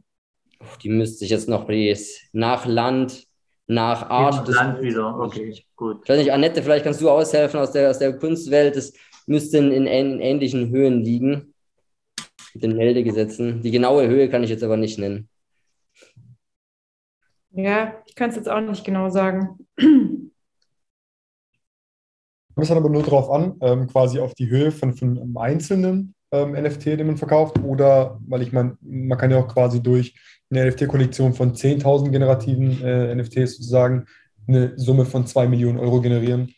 Ähm, Gibt es da Unterschiede oder ist ja, das ist aber auch wieder weniger jetzt auf den äh, spezifischen Anwendungsfall NFT-Kunst, sondern glaube ich mehr um das äh, generelle Businessmodell als ein Plattformanbieter. Also da geht es klar, Geldwäschegesetze äh, etc., Herkunft der Gelder. Aber es ist jetzt nichts Spezifisches, das hier in der Kunst, in dem Kunst-NFT-Anwendungsfall äh, sich jetzt unterscheidet vom, weiß nicht, Oldtimer-Handel, äh, Kunsthandel physisch äh, oder sonstige wertvolle Gegenstände? Also ich würde mal sagen, ab 10.000, das ist ja im Bereich des Geldwäschegesetzes auch so, dass man äh, alles, was ab 10.000 jetzt Cash einbezahlt wird, auch einer besonderen Beprüfung bedarf. Insofern ähm, meine ich im Hinterkopf zu haben, dass, dass das so die Obergrenze ist. Das ist jetzt aber auch nochmal so ein bisschen äh, umstritten, gerade weil ähm, da gibt es ja auch die, die Idee zur Transfer of Funds Regulation, die ja auch allgegenwärtig ist im Kryptomarkt, ähm, die ja auch quasi, damals waren es ja Beträge ab 1000 Euro, ähm, generell gemeldet werden sollten. Dann hieß es sogar, alle Transaktionen müssen gemeldet werden. Da ist jetzt halt wieder die Frage. Natürlich, wir haben äh, unsere bekannte Grenze von 10.000 Euro, aber falls halt diese Regelung mit der Transfer of Funds Regulation sozusagen auch ähm, ja, Einzug gewinnen sollte, dann ist halt die Problematik. Ne? Da können es halt natürlich alle Transaktionen wieder sein. Ne? Es kann ein NFT für 5 Euro sein, aber halt auch natürlich für 5000. Aber als Plattform äh, handelt man dann natürlich nach den Regulatorien, die kommen. Also das ist ja auch das, was man sich dann auch als Plattform, äh, also zumindest in unserem Fall auch auf die Fahne schreiben will, dass eben bei uns die Gesetzeslage, dass die Prozesse gesetzeskonform abgebildet werden, weil eben genau die Galerien haben und auch die Künstler, die haben genau vor sowas noch, noch Bedenken. Die kommen genau mit solchen Fragen was ja. passiert, wenn. Und die haben dann auch viel gehört, viel, viel unklare Gesetzeslage. Und da ist natürlich die, die klare Aussage und das Versprechen, das wir dann ja auch den Galerien und äh, Künstlern geben, ist, bei uns wird gesetzeskonform NFTs erstellt und verkauft und den Regulatorien. Ja, auch so, dass, äh, sagen wir mal, die Finanzämter teilweise überfordert sind, dass es noch gar nicht so richtige Regularien gibt. Ja, ich glaube, äh, gut ist es, wenn man 19 Prozent immer per se zur Seite legt bei jeglichen Kryptoverkäufen. Ähm, aber da, da, da ist vieles noch äh, in, in den Kinderschuhen, definitiv. Vielleicht wird jetzt am Anfang noch ein Auge zugedrückt, aber ähm, das Finanzamt wird sicherlich rückwirkend sich Transaktionen von Plattformen anschauen und die Blockchain macht eben das genau möglich, dass man das nachvollziehen kann, ein Leben lang. Da eine ganz, äh, ein ganz interessantes Thema habe ich auch schon mal mitbekommen gehabt, dass ähm, tatsächlich auch schon an der KI gearbeitet werden soll, die quasi diese ganzen Transaktionen nochmal rückwirkend äh, prüfen kann. Und dann äh, liegt es ja natürlich auf der Hand. Ne? Dann wird es halt natürlich schwierig, solche Sachen zu verbergen. Aber natürlich, äh, zum Glück haben wir nichts zu verbergen, deswegen müssen wir uns da keine Sorgen machen. Ich habe noch ein paar Fragen zu den allgemeinen Herausforderungen ähm, für den NFT-Markt, beziehungsweise wie schätzt ihr das denn so ein? Ähm, welche Herausforderungen müssen wir denn noch beseitigen, damit sich quasi NFTs auch hauptsächlich in der Kunst wirklich nachhaltig und langfristig etablieren können? Ja, also ich würde sagen, was wir gerade gesagt haben, in erster Linie die Regularien. Da herrscht viel zu viel Unsicherheit und dann die Experience. Also wenn wir das schaffen, dass man einfach einfach erklärt, wie das Ganze funktioniert, sodass sich da jeder sicher fühlen kann, das sind so die zwei Herausforderungen, glaube ich, die, die zu bewältigen sind. Tor, wie siehst du das? Ich habe dazu keine Meinung, weil ich da zu wenig im Thema drin bin. ich könnte jetzt sagen, ich stimme der Annette zu, was ich natürlich mache, und ich stimme jetzt auch dem Nils zu, was er gleich antworten wird. Aber wie gesagt, ich habe dazu, ich bin da noch ein bisschen zu skeptisch unterwegs. Ich fand schon ein paar Sachen interessant, die der Nils heute im Vortrag gebracht hat, aber die ganze Regulatorik finde ich ähm, generell schlecht. Aber das wieder, das Fass will ich jetzt hier nicht aufmachen. Gut, also Nils. Also ich stimme beiden Punkten von, von Annette voll und ganz zu. Und den, den, dritten Punkt, den ich noch dazu nehmen würde, das ist aber eigentlich äh, auch Anwendungsfall unabhängig. Immer wenn man will, dass sich etwas, oder wenn man schauen will, ob sich etwas etabliert, ist natürlich, wie nimmt es eine noch breitere Masse an? Wie funktioniert, wie verfängt sich der Use Case, wenn eben nicht nur die Speerspitzen der, der traditionellen Kunst und die innovativsten auf das Medium setzen, sondern eben so eine, eine, breitere Fläche, noch mehr, mehr Sammler, die ein bisschen weiter weg jetzt auch von dem Hype waren. Wie, wie, wie laufen einfach die nächsten ein, zwei Jahre und ich sag mal die nächsten drei Millionen Sammler?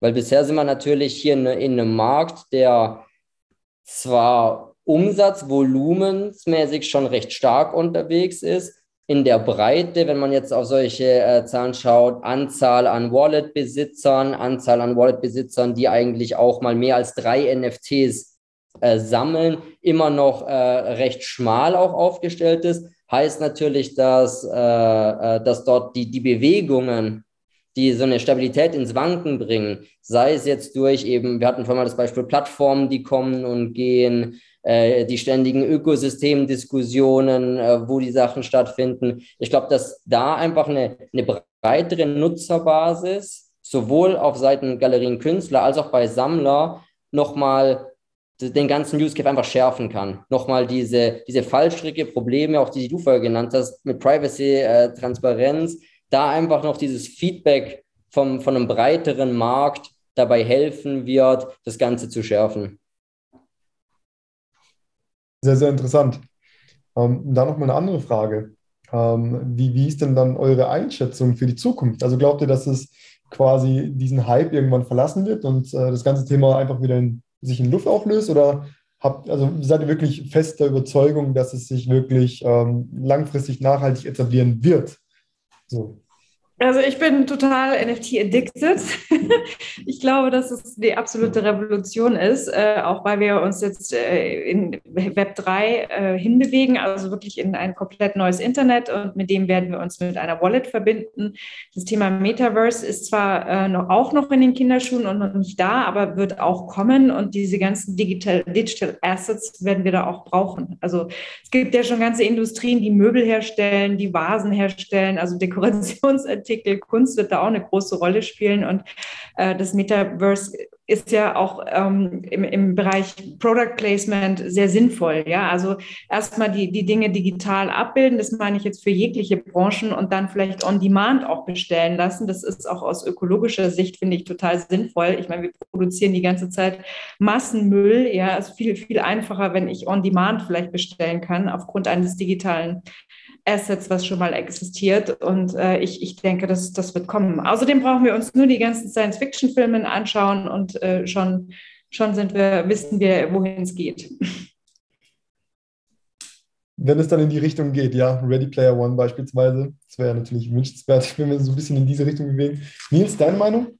Ich bin natürlich auch der absoluten Meinung, dass sich die, die, die, diese Anwendungsfälle, die wir heute diskutieren haben, weiter etablieren, auch weiter stabilisieren und bleiben. Und auch ein Stück weit einen, einen Indikator, den ich dafür auch gerade am Markt sehe, gerade auch jetzt in einer Zeit, wo, sage ich mal, die Märkte sehr volatil sind, insbesondere auch die Kryptomärkte, dass man so ein bisschen sieht, dass sich auch ähnlich wie Kunst in der traditionellen Welt die der NFT-Kunstanwendungsfall sich auch schon so ein bisschen losgelöst hat von diesem reinen Auf und Ab, den die, den die Kryptowährungen beispielsweise erfahren. Also man sieht schon, das ist ein Anwendungsfall, der wird auch wirklich von Künstlern, Galeristen und auch Sammler als einen Anwendungsfall in ihrem wirklichen Leben und sage ich mal nicht nur in der Kryptobubble gesehen, durch beispielsweise deutlich stabilere Preise, wenn man sie in Fiat-Währung äh, betrachtet. Und das ist nun mal ja immer noch die Währung, in der am Ende Galerien und Künstler in, im, im, im Leben ihr, ihr Leben bestreiten, ihre Galerie bezahlen, Neuwerke etc. finanzieren. Und das war, fand ich, ein, ein sehr krasses Signal am Markt, dass sich insbesondere diese, die Kunstwerke, ich hatte ja am Anfang die Top 20 äh, oder die Top 30 so ein bisschen wild rauskopiert. Da war sehr viel Digital Art, Generative Art drin, aber nicht, weil die sich jetzt 50 mal äh, teurer verkaufen als noch vor drei Monaten, sondern weil die einfach einen recht stabile, die einen sehen es als Assetklasse für Innovation, die anderen sehen es als einen, einen Anwendungsfall, der Wert schafft, und da sind wir wieder beim Thema vom, äh, vom Anfang, der recht konstant in der Lage ist, diesen Wert auch an dem Markt zu schaffen, interessierte Käufer anzieht, dass es jetzt in einem Bereich, wo andere Use Cases eigentlich einfach mit dem Markt mit nach unten gehen, einen, so einen konstanten Eckpfeiler bietet. Und das macht für mich einen, einen Anwendungsfall, auch gerade in dem, in dem Blockchain Web 3 Metaverse-Umfeld, äh, äh, einfach aus, wo man sieht, der ist schon weiter als andere. Der, der geht nicht mit runter, nur weil in Land A was verboten wird oder weil Kryptowährungen A, B, C minus 20 Prozent am Tag machen, mal eine Woche lang sehr, sehr spannend, da eure Sichtweisen nochmal mit einzubringen. Ich glaube, das ist auf jeden Fall auch nochmal ein Mehrwert für unsere ganzen Teilnehmerinnen und Teilnehmer. Thorsten, äh, Thor, ich weiß nicht, äh, du, du bist ja so ein bisschen, äh, du bist ja noch nicht ganz sicher mit, mit dem ganzen Thema. Möchtest du auch nee, noch mal Nee, nee, ich, ich drücke es mal in einem Satz auf. Die Büchse der Pandora ist geöffnet. Also die, ja. die, Büchse geht nicht mehr zu, es wird sich weiterentwickeln, es wird sich etablieren. Es gibt ja noch ganz andere Anwendungsfälle im Kunstbereich. Ich bin ja da auch in so einem, sag mal, Kunstprojektchen, die einen Token daraus gebracht haben, auch rechtzeitig eingestiegen. Ähm, die zwar ein bisschen einen anderen Anwendungsfall haben, weniger, da geht es jetzt eher um den Transport in die Galerien und der Rücktransport und bla bla bla, aber in dem Umfeld, denke ich mal, wird noch einiges passieren und da werden wir das ein oder andere noch sehen, was wir jetzt heute nicht auf dem Schirm haben. Aber ich fand es sehr interessant, auch die Anmerkung von Annette äh, in dem Umfeld. Ähm, also von daher denke ich, ähm, das wird schon ein Bereich sein, der äh, sich noch weiterentwickeln wird in den nächsten Jahren. Sehr, sehr spannend. Ich denke, das ist ein äh, sehr gutes Schlusswort eigentlich zu unserem heutigen Meetup. Ähm, ich darf mich recht herzlich bei allen Teilnehmerinnen und Teilnehmern bedanken, natürlich vorrangig auch bei äh, Annette, bei Nils und beim Tor für diese spannende und anregende Diskussion. Ähm, ganz viele Bereiche, wo ich selber auch nochmal nachdenken musste und tatsächlich ähm, gar nicht gedacht hätte, dass wir über diese Bereiche sprechen. So. Also auch sehr interessante Fragen vom Tor. Ähm, hat mir sehr viel Spaß gemacht. Ich hoffe, es hat euch genauso viel Spaß gemacht und ich hoffe, dass wir, sag ich mal, in ungefähr fünf Jahren uns wieder treffen können und dann wirklich über diese Etablierung reden können und ein bisschen diskutieren können. Dankeschön. Danke. Ich denke, die Zeit im Krypto geht schneller. Zwei Jahre, denke ich, wäre realistischer. Da hast du recht, ja, tatsächlich. Eine Woche ist wie ein Jahr, deswegen hm. hast schon recht. Cool. Ich danke dir auch für die Moderation. Sehr, sehr gerne. Hat mir sehr viel Spaß gemacht, euch zuzuhören, auch mit dem Impulsvortrag.